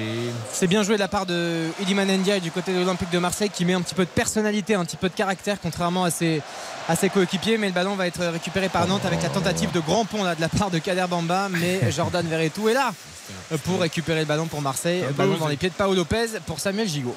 Ah, la sortie de balle était belle. hein. Ouais. On sent les Nantais qui ont quand même bien repris confiance hein, depuis le, le retour des vestiaires. Euh, Là, franchement, on est à 20 minutes de la fin. Euh, ce serait vraiment euh, dur pour euh, Nantes si Marseille venait à gagner ce match. En tout cas, sur ce qu'on a vu depuis 70 minutes. Non? Enfin, autant au Bah début de match, tu disais ça va finir 4-0. oh là. Ouais, un centre complètement manqué là de Samuel Gigot. Qui Qui c'est pas, s'excuse. c'est pas Gigot de faire des centres. qui s'excuse auprès de ses copiers- coéquipiers et euh, changement à venir pour euh, le FC Nantes avec l'entrée de Ganago euh, Ouais, sur un contre. voilà une nouvelle arme offensive effectivement pour euh, le FC Nantes et c'est Mostafa Mohamed l'un des, l'un des héros de- du soir ça on le verra plus tard. Mais en tout cas le buteur du soir du côté Il du FC Nantes qui va euh, sortir sous l'ovation du public lui qui avait marqué euh, un doublé face à Monaco qui a été élu Canari du mois euh, tout à l'heure sur euh, la pelouse et qui fait effectivement un début de saison Tony Truant euh, qui est pour l'instant à la quatrième journée attention co-meilleur buteur de la Ligue 1 Mostafa Mohamed et qui va donc laisser sa place à Ganago l'ancien Lançois Il avait marqué aussi sur penalty contre Toulouse. tout à fait Fait Et 4 Mar- buts. 4 Et- buts, comme Ben Yedder en tête du classement des buteurs. Et. Marcus Coco aussi l'ancien euh, Guingampé qui va faire son entrée dans, dans quelques instants et ce sera à la place euh, de Pierre Gabriel Ah, ça c'est. C'est un peu plus offensif comme profil. Et pour revenir à, à Newcastle, parce que je sais que ça, ça tient à cœur Karine Galli. Je suis à Non, deux doigts de partir en voyage de noces à non, mais on n'a pas dit ça. On Ah, n'a pas dit le ça. c'est fait. Ah bah vous annoncez le voyage de noces. Oui, bah, je vous annonce la même chose que Newcastle est une destination. Moi, moi j'en déduis que si vous a- annoncez le voyage de noces, il y a mariage. Que Saint James Park soit une destination. On n'a oui, pas dit que c'était une destination. ville, euh, On a dit que c'était pas forcément la ville la, plus pourrie d'Angleterre. Et si vous C'est- proposez un mariage à San Siro, je suis sûr qu'il dit oui du coup. Ah bah c'est surtout moi qui dis non en fait. J'ai aucune envie de me marier dans un stade de foot. hein. le San Siro c'est pas un stade c'est une cathédrale Oui, c'est un bah monument oui, écoutez.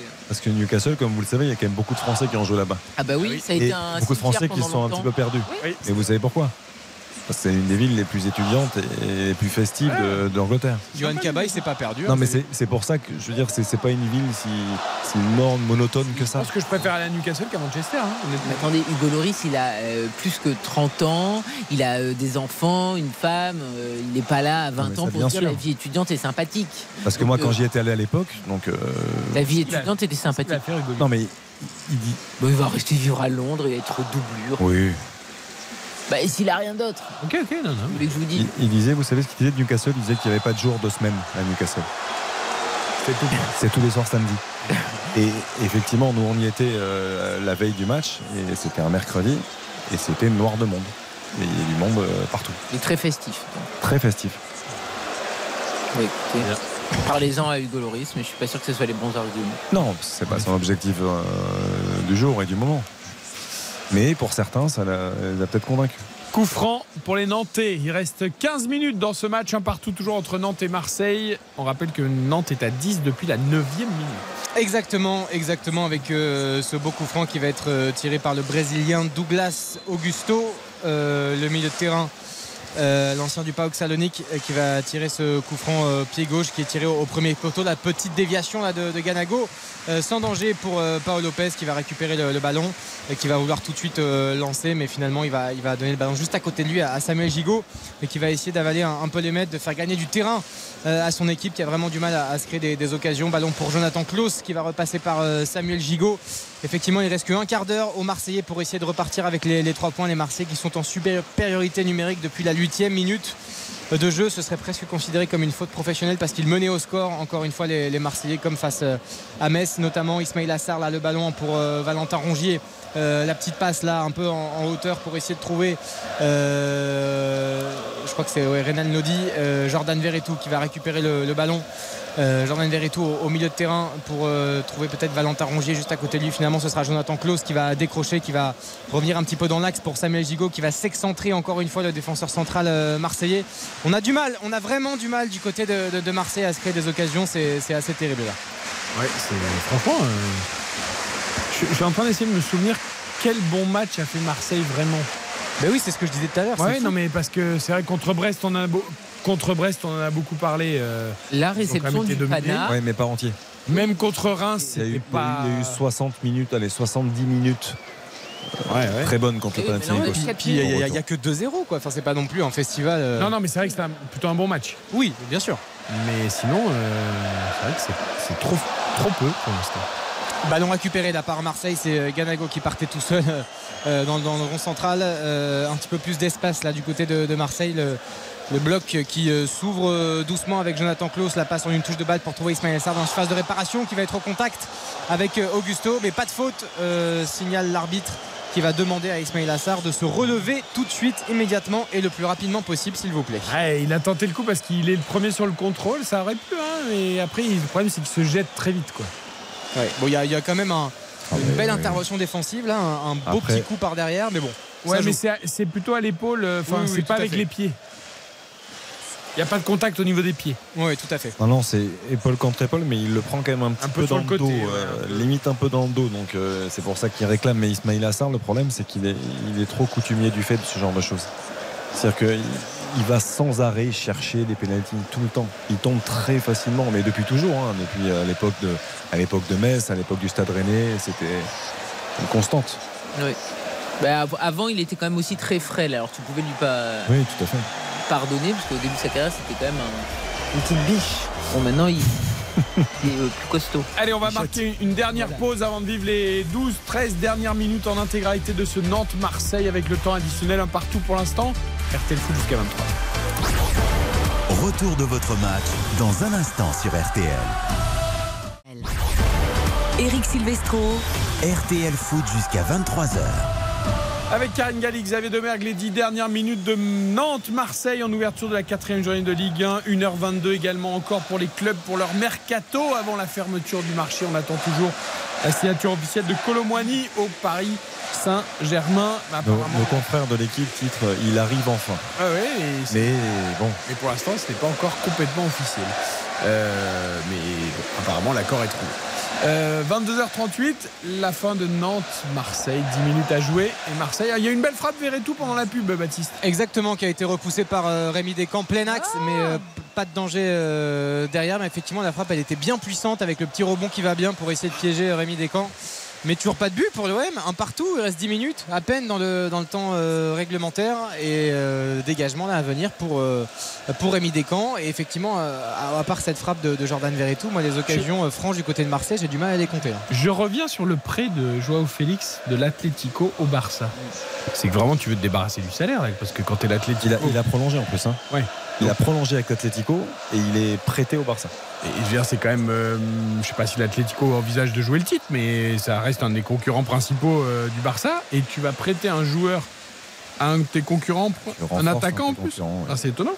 C'est que vraiment il devait se délester du salaire ou je sais pas. Je trouve ça surprenant. Bon après c'est un joueur qui dès le départ n'aurait jamais dû signer à l'Atlético et plutôt directement au Barça. Et c'est que des prêts euh, sans grande réussite parce que bon bah Chelsea il est arrivé, il est parti, on s'en est même pas aperçu. Et là il faut espérer qu'à Barcelone ben voilà il Ouais. soit enfin un, un joueur qui puisse gagner en régularité parce que c'est bien d'avoir été euh, une pépite qui a coûté une fortune à l'époque à l'Atlético, mais depuis c'est que des promesses qui n'ont pas été. euh, Attention, il y a une grosse offre euh, de l'Arabie Saoudite pour les Lewandowski aussi, hein, qui est arrivée un Non. peu à la dernière minute. Là. Non Robert. Ah, ah, ah. Enfin Robert lui n'a plus rien à prouver, ça n'a rien à voir. Bah oui, peut-être que lui il va aller prendre un dernier Non, chèque. Robert va pas faire ça. Robert va pas faire ça. Là, Joao Félix, c'était une vraie priorité hein, de la part du Barça. Ouais, ouais, mais- Et depuis un moment. hein. Mais comme l'a très bien dit Karine, euh, le, le jeu de l'Atlético lui convenait absolument pas. Ouais, mais le jeu de Chelsea non plus, le jeu Oui, de j'ai l'impression il qu'il a- y a pas. il n'a pas forcément eu le temps de s'installer. Je veux dire, quand tu quand es un attaquant, que tu manques de confiance, que tu n'as pas beaucoup de temps de jeu, que tu as du mal à enchaîner les bonnes performances. euh, qui tourne pas. La tête de. Vitinha qui va passer largement au-dessus, complètement Bon manqué de la part de, de l'attaquant de, de- de Marseille. Ce bon ballon de Jonathan Klaus, cette petite euh, transversale bien tendue et cette tête qui va pas être assez faire rabattue là, de la part de Vitinha. Attention parce que j'ai l'impression que les Nantais, euh, ils, ont, ils jouent à 10 depuis la 9 minute. hein. J'ai l'impression qu'ils n'ont plus rien dans les cannes. Et là, Marseille qu'on, euh, recommence un peu à faire le siège. euh, non Oh, c'est un mini siège. hein. Bah, Un mini siège, mais non, je sais pas, Baptiste, toi qui est au stade, j'ai l'impression quand même que ça. oui, oui, c'est compliqué. Ça se rapproche, compliqué. ça se précise. Les Nantais, j'ai l'impression qu'ils sont un peu en souffrance physiquement, ce qui est compréhensible. Ils sont à 10 depuis la 9 minute. Exactement, il y a eu trois changements, on le rappelle, avec l'entrée de Marcus Coco, de, de Kader Bamba, de, de Ganago, mais effectivement, quand on joue à, 9 à 10 contre 11 depuis la 8 minute, euh, c'est un peu compliqué. Il n'y sachant pas un font- rythme effréné. Mais... Oui, oui, mais bon, ils font, ils font quand même un, un bon match dans, dans la compensation, dans le placement. Ils, ils- ils- vraiment, ils, donnent de leur personne ce soir, les Nantais. Donc, effectivement, quand on arrive à la, à la 83e minute, ça, ça devient euh, difficile. Euh, Moutou Sami qui va faire euh, Eh son oui. entrée aussi dans, dans quelques On instants. souffre, on souffre euh, physiquement. On va mener. euh, Et là, il y a une très belle intervention de Commerce. On siffle faute sur Vitinha alors que. Oui, tout à fait. Non, on a- ouais, non, pour moi, c'est il y a de l'engagement, mais Vitinha en met aussi, donc euh, il, il est un peu touché au niveau des côtes. Mais, mais pour revenir à Vitinha, la générosité, c'est très bien. Moi, j'aime beaucoup la générosité. Et il fait de bonnes choses. À deux, il est meilleur. Mais là, le coup de tête, on n'a pas insisté dessus, mais c'est pas possible. C'est un numéro 9. là. Le décalage à de Renan Lodi avec une tentative de, de reprise de Chancel Mbemba euh, qui va euh, manquer ce ballon. Le ballon toujours dans les pieds des, des Marseillais avec cette frappe là justement de, de non c'est Iliman Ndiaye. Euh, mais frappe qui va être encore une fois là. trop timide, trop appuyée en première intention, un plat du pied qui est pas assez puissant et qui Il a- arrive directement sur Rémi Descamps. Il a tout le temps de contrôler d'avant. Enfin, Après, ça se tente. hein. ouais, mais alors. Elle arrive bien. Donc Pas du pied alors, non ouais. Il la prend un côté là. Ouais, tu peux te coucher un peu, la prendre coup du pied, mais, mais pour revenir à la tête de Vitinha, tu es un vrai numéro 9. L'appel est bon, le ballon est bon. Tu, tu peux pas, tu peux pas avoir un timing comme ça. Le timing n'est pas bon du tout. Pour La reparler tête, de Robert, avec lui c'est but. Oui, après Lewandowski, c'est quand même. bon, on, est en, on est en train de comparer quand même deux joueurs, mais c'est quand même difficile. Euh, bon. bien sûr. Et ça va émouvoir Vitinha d'avoir été comparé à Robert. Oui, c'est pas possible. Euh, Iliman Ndiaye dans la surface de réparation. La passe pied gauche, encore une fois directement sur un Nantais. Ça manque vraiment de précision, mais c'est récupéré tout de suite là par Allez, Jordan là. Verretou, euh, qui, est, qui est pas mal, Jordan Verretou, là, qui Ouais. donne pas mal de, de cœur et d'âme à, à cette équipe de, de l'Olympique de, de Marseille.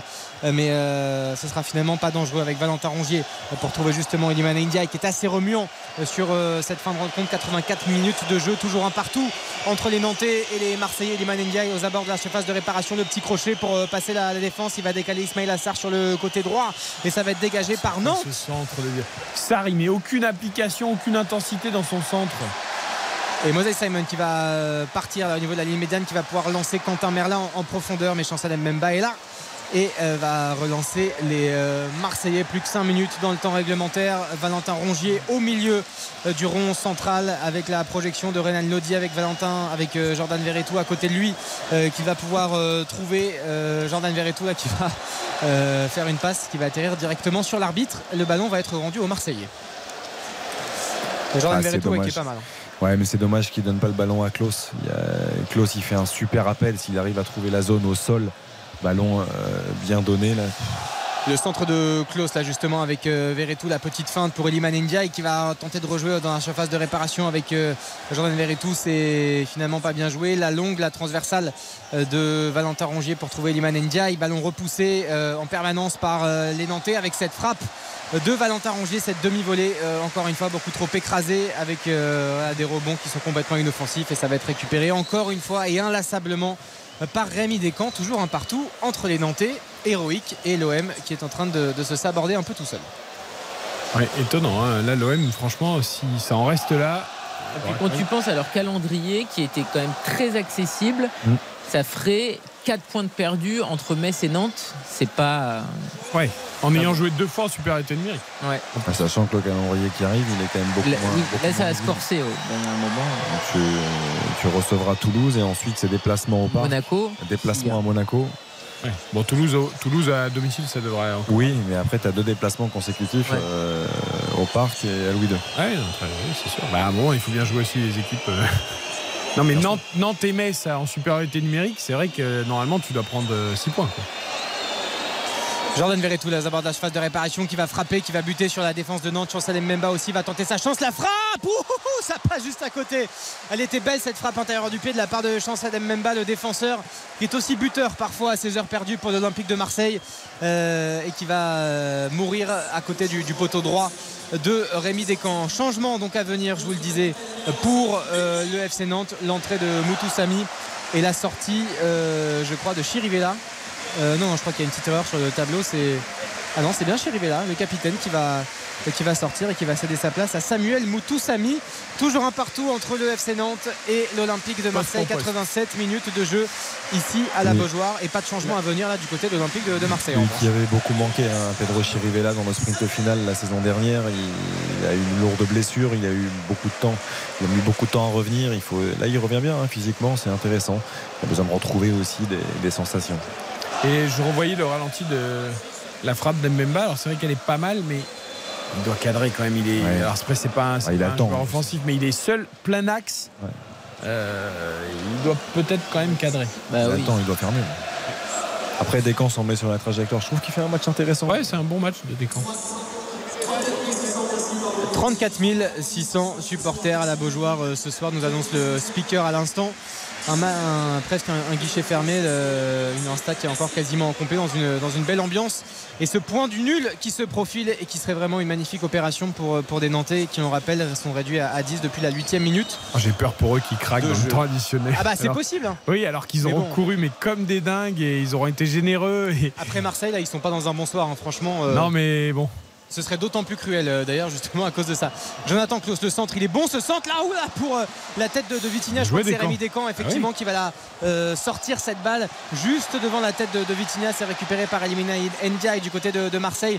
Euh, Vitinha la phase de, réparation qui va se manquer. Ça fera une immense possibilité de contre pour les Nantais avec Kader Bamba qui va franchir cette ligne médiale qui a vu tout là-bas Moses Simon sur le côté gauche qui va pouvoir gagner un petit peu de, de mètres et de précieuses secondes pour euh, le FC Nantes. Moses Simon qui va provoquer Jonathan Klaus et Ismail Assar devant lui et qui va repasser tranquillement par euh, Quentin Merlin qui va accélérer. Il n'est pas agressé, il n'est pas attaqué. Quentin Merlin, il va pouvoir frapper et ça va être contré par Marseille. Nouvelle possibilité de contre pour euh, l'OM.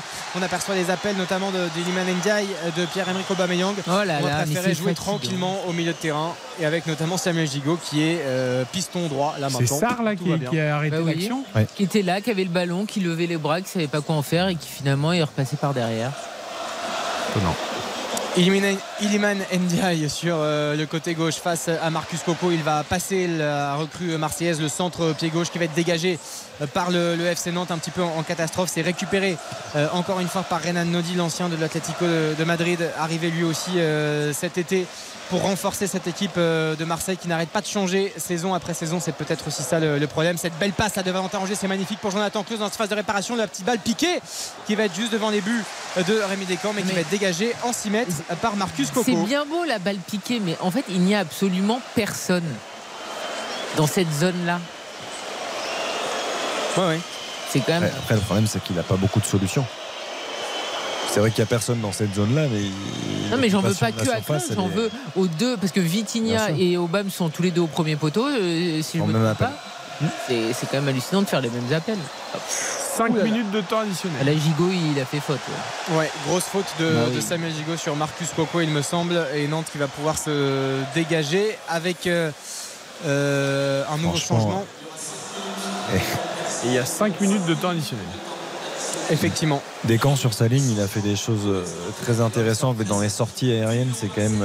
Avant que la précédente, elle était plus à l'horizontale. Ouais, ouais. parce que la lecture, la lecture de trajectoire, il n'est pas encore. Quand c'est haut, c'est pas terrible. Et c'est Marquinhos euh, qui n'est absolument pas le capitaine du, PSG, qui est aussi un joueur du FC Nantes, qui va rentrer à la place de, Moses Simon, euh, qui n'aura pas démérité, qui n'aura pas, pas, triché encore ce soir, qui aura été euh, vraiment bon dans l'implication, dans les courses, dans tout ce qu'il sait faire de bien, Moses Simon, même s'il n'aura pas été décisif.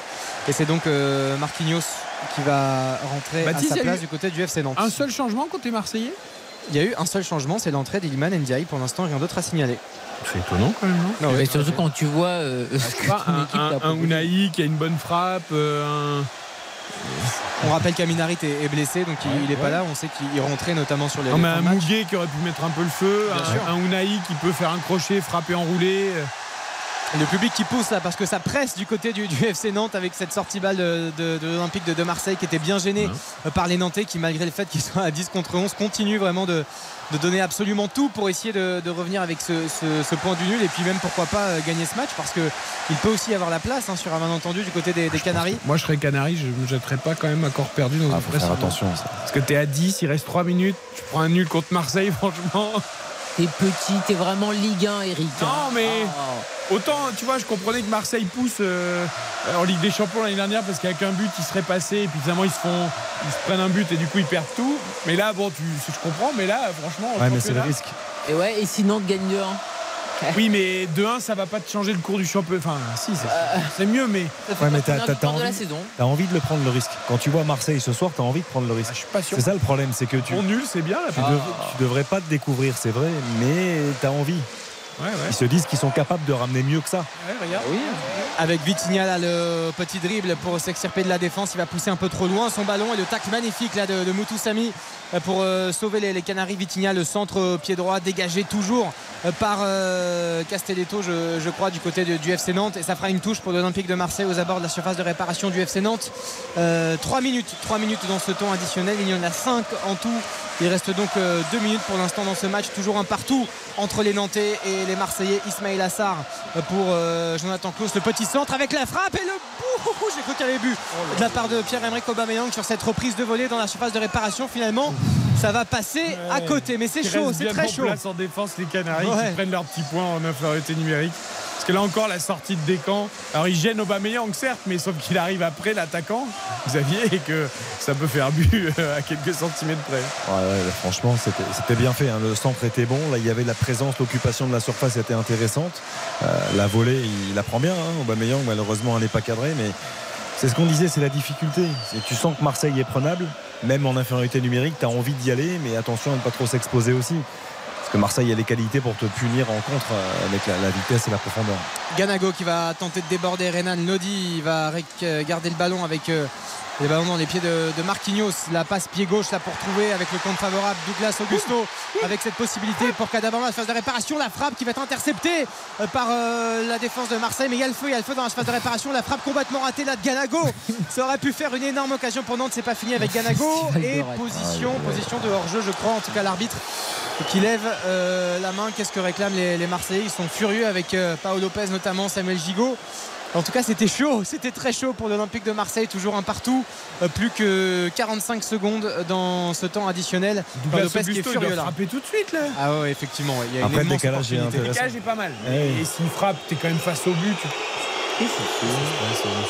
Ouais, Monsieur Buquet qui a le ballon dans les, dans les mains. Euh, je sais pas vraiment ce Il est qu'il crevé. demande. Il veut demander aux Nantais de rendre la balle aux Marseillais. Je sais pas pourquoi. mais- Voilà, ballon rendu aux, Nantais qui vont bien garder le ballon, qui vont pas la rendre aux Marseillais. Ça repart au milieu du terrain avec Marcus Coco pour Douglas Augusto, le Eh petit ben, extérieur du pied. Euh, Pour Kader Bamba, c'était euh, bien joué. Marseille qui va peut-être récupérer ce ballon là. Oula, c'est pas mal là, avec Iliman Ndiaye euh, en première intention pour Vitinha qui va être sur le côté gauche. On s'approche doucement de la surface de réparation. Pied gauche pour trouver Aubameyang. La tête d'Aubameyang avec Vitinha juste devant Veretout qui a dégagé ce ballon. C'est Rémi Descamps. Iliman Ndiaye, les petits rives dans la surface de réparation. La frappe, ça va être contré par un Marseillais. La refrappe encore. Ouh, le boulet de canon Le boulet de canon d'Iliman Ndiaye sorti par Rémi Descamps qui va ou elle passe juste au-dessus. En tout cas, le gardien du FC Nantes la est ravi. Il essaye d'haranguer les supporters parce que cette frappe elle était immense. C'était peut-être la dernière grosse occasion pour l'Olympique de Marseille. Cette volée supersonique juste au-dessus des buts de Nantais. Euh, Toujours un partout, quelques secondes à jouer hein. encore. Et ouais, en tout cas, on, on revoit la frappe aussi dans, dans nos écrans de contrôle. Elle est, euh, elle est splendide. hein. Elle est, elle est Eh limpide. non, elle est pas cadrée. Elle est, oui, oui. Mais en tout cas, Ah, mais je vois, Elle je, a vois- tué un pigeon. je- je connais ton, ton, ton- Ah, c'est terminé. C'est terminé. Résultat un partout entre le FC Nantes et l'Olympique de Marseille. On rappelle qu'Ismail Assar avait ouvert le score à la quatrième minute. Le carton rouge dès la huitième minute euh, en la défaveur des, Nantais de Meupillou. Et puis à 10 contre 11, l'égalisation héroïque sur un but splendide de Mostafa Mohamed. Et puis une seconde période euh, d'excellente facture de la part des Nantais qui ont été résilients, qui ont été courageux, qui n'ont rien euh, lâché, contrairement aux Marseillais qui sont extrêmement déçus. C'est un immense point euh, de gagner pour Nantes et deux immenses points de perdus pour l'Olympique de Marseille qui n'aura pas réussi à remporter cette rencontre, comme face au FC Metz. Malgré la supériorité numérique, on aperçoit là pas mal de, de joueurs qui sont vraiment dépités, euh, notamment Vitinha là, qui, est, qui est au sol et qui a l'air sérieusement blessé. Ouais, un partout entre Nantes et Marseille. Marseille provisoirement seul leader évidemment avec 8 points mais très mauvaise opération tu l'as dit Baptiste après cette ouverture du score et cette supériorité numérique et Nantes aura pris finalement euh, ces deux points cette saison pour l'instant contre Marseille et Monaco qui sont deux gros euh, en tenant tête à, à ces deux équipes euh, à la Beaujoire on va noter évidemment cette rencontre RTL Foot. La note. tu étais à 5 à la mi-temps Baptiste Euh, je vais rester à 5. Je, vais, je pense qu'il faut euh, vraiment grosse, euh, grosse félicitation appuyée pour, pour Nantes, franchement. Parce que c'est c'est un match héroïque et euh, ils auraient même pu le gagner ce match à la fin avec des grosses occasions. Donc euh, on va dire que je, je vais mettre la moyenne grâce au, toujours grâce au but de Mohamed et, et grâce à la résilience nantaise qui est vraiment admirable ce soir. ok On était à, à 4, ou 3 à la, la mi-temps. Moi, je, la deuxième a été un petit peu mieux par séquence quand même, donc j'ai envie de rajouter un point. Je peux pas en rajouter beaucoup plus. Mais euh, et bah t'avais mis un point pour donc tu mets 5 ouais, je mets la moyenne. Je mets la moyenne parce que moi, je, en fait, quand on a une équipe comme Nantes, dans la difficulté, avec beaucoup d'absents, euh, tu joues l'Olympique de Marseille, même si c'est le, le fantôme de l'OM ce soir. euh, tu réussis à tenir tête, voire même plus. Tu fais mieux que tenir tête à l'OM. Tu te crées les meilleures situations en deuxième période. Je trouve que ça mérite d'être souligné quand tu es à 10 depuis la 9 minute. Donc euh, euh, pour ça, je mets la moyenne. Vous êtes des grands malades. moi je mets pas la moyenne Ah oui, mais moi non plus, moi je baisse même. Moi je descends à 3, donc je mets 0 à Marseille parce que vraiment, ce que j'ai vu, mais c'est très très très décevant. Marseille perd encore deux points pour- dans un match qui était largement abordable si Marseille l'avait fait comme ils l'ont fait sur les deux dernières minutes à accélérer, à faire des combinaisons. Le reste du temps c'était le désert de Gobi et je mets 3 pour les Nantais parce que bravo à eux. Effectivement, cette euh, infériorité numérique les a pas du tout euh, inhibés, bien au contraire. Il y a eu un très beau but de Mohamed et même par rapport au non-match de Marseille et au visage des Marseillais, j'aurais préféré que Marseille soit totalement puni et que les Nantais prennent le 2-1, même si c'était pas forcément le sens du match. Eh bien, moi, je mets 1 à Marseille, je mets 7 à Nantes, donc je mets 4 à l'arrivée. ah oui Oui, oui, non, mais je, Parce que les Nantais, euh, bon, après, je me suis dit 7, c'est peut-être un peu trop, mais bon, attends, c'est héroïque quand même à 10 contre 11. euh, Oui. Mais attendez, avec il y a- 1-0 il y a- à la quatrième. Un festival quand même de mauvaises passes. Ah ben, c'est pour de ça que je mets un à Marseille. etc. Non, non, mais même du côté nantais, c'est-à-dire que euh, Oui, Paul oui, Lopez a fait sûr. combien d'arrêts Calmez-vous. Zéro, non, mais bien sûr, Et non, mais- Nantes est en Ligue 1, Oui, c'est pas mais- une PH. Ok, mais bon, quand même, je mets 1 à Marseille pour le but de Sarr et point barre, quoi. Alors, le, le magnifique, ça va pas être facile. Le magnifique, s'il vous plaît. Est-ce qu'on peut avoir le jingle? RTL Foot. Le magnifique. Le jingle, merci, c'est bon. On y va, Baptiste. Euh, très compliqué, très compliqué parce que là c'est vraiment la Moi, je victoire d'un collectif. Je vais Moi, mettre je Mohamed aussi. pour le but. Ouais, moi, il y a un éclair dans, dans- dans la nuit. Euh, Nantes, c'est celui de Mostafa Mohamed, donc ce sera lui. Rien que pour son enchaînement en pivot, ce sera lui. Bah oui, hein, vu la nullité absolue du match, merci à Mustapha Mohamed. Allez, on est tous d'accord. On enchaîne avec le catastrophique. Là, on va avoir le choix. Voilà, moi je l'ai. RTL Foot, Le catastrophique. Le catastrophique. Joaquin Correa pour moi. Désolé, Ah, c'est dur, c'est son premier. Ah ouais, Ouais, c'est c'est dur. Bah, il, s'est pas- il a, il a pas été excellent quand même. Ok, ok, ok. Non, mais j'ai pas dit qu'il était excellent. Mais... Ah, moi c'est Aubameyang, ah, bah, bien sûr. Voilà, mais franchement, il, il- te fait une remise et merci au revoir. On ne l'a plus vu du match. Il a pas touché de ballon, il n'était pas bien placé. C'est lui qui doit te faire gagner en étant clinique et en étant efficace. Et ben, tu peux même pas lui reprocher parce qu'il n'a pas touché un ballon. C'est zéro. Ah, ça peut paraître dur parce que il, il marque, mais. Ah, mais moi, comme toi, Sarr. Ismaïl Ah, je suis d'accord. Je trouve qu'il a, il a tout fait à l'envers. Il a tout fait à l'envers. Il a raté toutes ses passes. Si c'est tout, tout ce qu'on Il n'aime pas. Aubameyang Ouais, mais non, mais franchement, Sarr pour moi. Et puis en plus, il marche. Il fait. Non, bah, franchement, il marque, d'accord. C'est tout ce qu'on n'aime pas de Sarr en fait. Il a des, il a des qualités, mais là, tout ce qu'on a vu ce soir, c'est ce qu'on n'aime pas de lui. Bam Pas grand chose non plus. Ah bah, Et il Déviation. faut en choisir. Déviation. Allez, on enchaîne. Encoura- euh, encouragement. Les encouragements. Je commence. Rémi Descamps. Moi aussi. Courage. Moi aussi. C'est un match correct. Moi aussi, Rémi Descamps. Euh, moi je vais mettre. euh, je vais mettre. euh, je vais mettre. euh, non, je, je sais pas trop. Ouais, Moses Simon, allez. Parce qu'il a, il a, il a donné. ça- C'était un peu le symbole euh, et le cœur et l'âme de, de Nantes aujourd'hui, on va dire. Non, moi je vais encourager Vitinha parce qu'effectivement il n'a pas été bon, mais lui au moins il se bat sur tous les ballons, il touche des ballons, il essaye de provoquer. Que les autres, effectivement, comme vous dites, Sarr, à part marcher et contrer les frappes de ses euh, coéquipiers, il n'a pas fait grand chose. Corée pareil, Obama pareil. Donc le seul offensif qui s'est donné, c'est Vitinha. Et on termine avec l'avertissement. RTL Foot. l'avertissement. Je, je sauve juste Verretou, moi aussi, à l'OM, que j'ai trouvé pas trop mal. L'avertissement pour terminer, Baptiste? Pierre-Emerick Aubameyang. Pour toutes les raisons qui ont été évoquées. Allez, C'est Marcelino. Ah, pas mal. Ah ouais? Pas mal. Non, moi, je- ça m'embête de le dire ça, mais je vais dire le jeune Mepiou, 17 ans, premier match en, en pro. C'est dur, mais bon, il fait Regarde, une faute, il, ne peut pas faire ce en geste-là, fait. malheureusement. Ça fait du bien à son équipe. À 10, ils ont été meilleurs. Ouais, bah, Oui, bien Eh ben oui. Allez, et moi, ce sera Aubameyang aussi, parce qu'on attend beaucoup plus de lui, évidemment. Lui, le leader de l'attaque marseillaise. Merci beaucoup, Baptiste. Avec grand plaisir, Merci, les amis. Allez, va recueillir les réactions des joueurs Eh oui. de Nantes et de Marseille pour la matinale demain RTL matin autour de Stéphane Carpentier. Merci à Xavier Demergue, à Karine Merci avec- Galli. Euh, demain, nous, on se retrouve évidemment pour Monaco-Lens dans RTL Foot à partir de 20h30. Rendez-vous 19h, 20h30 pour On refait le match avec Philippe Sanfourche et tous ses chroniqueurs avec le débrief notamment de Brest-Rennes qui aura lieu à 17h. Très bonne fin de soirée à tous. RTL. Il est 23h.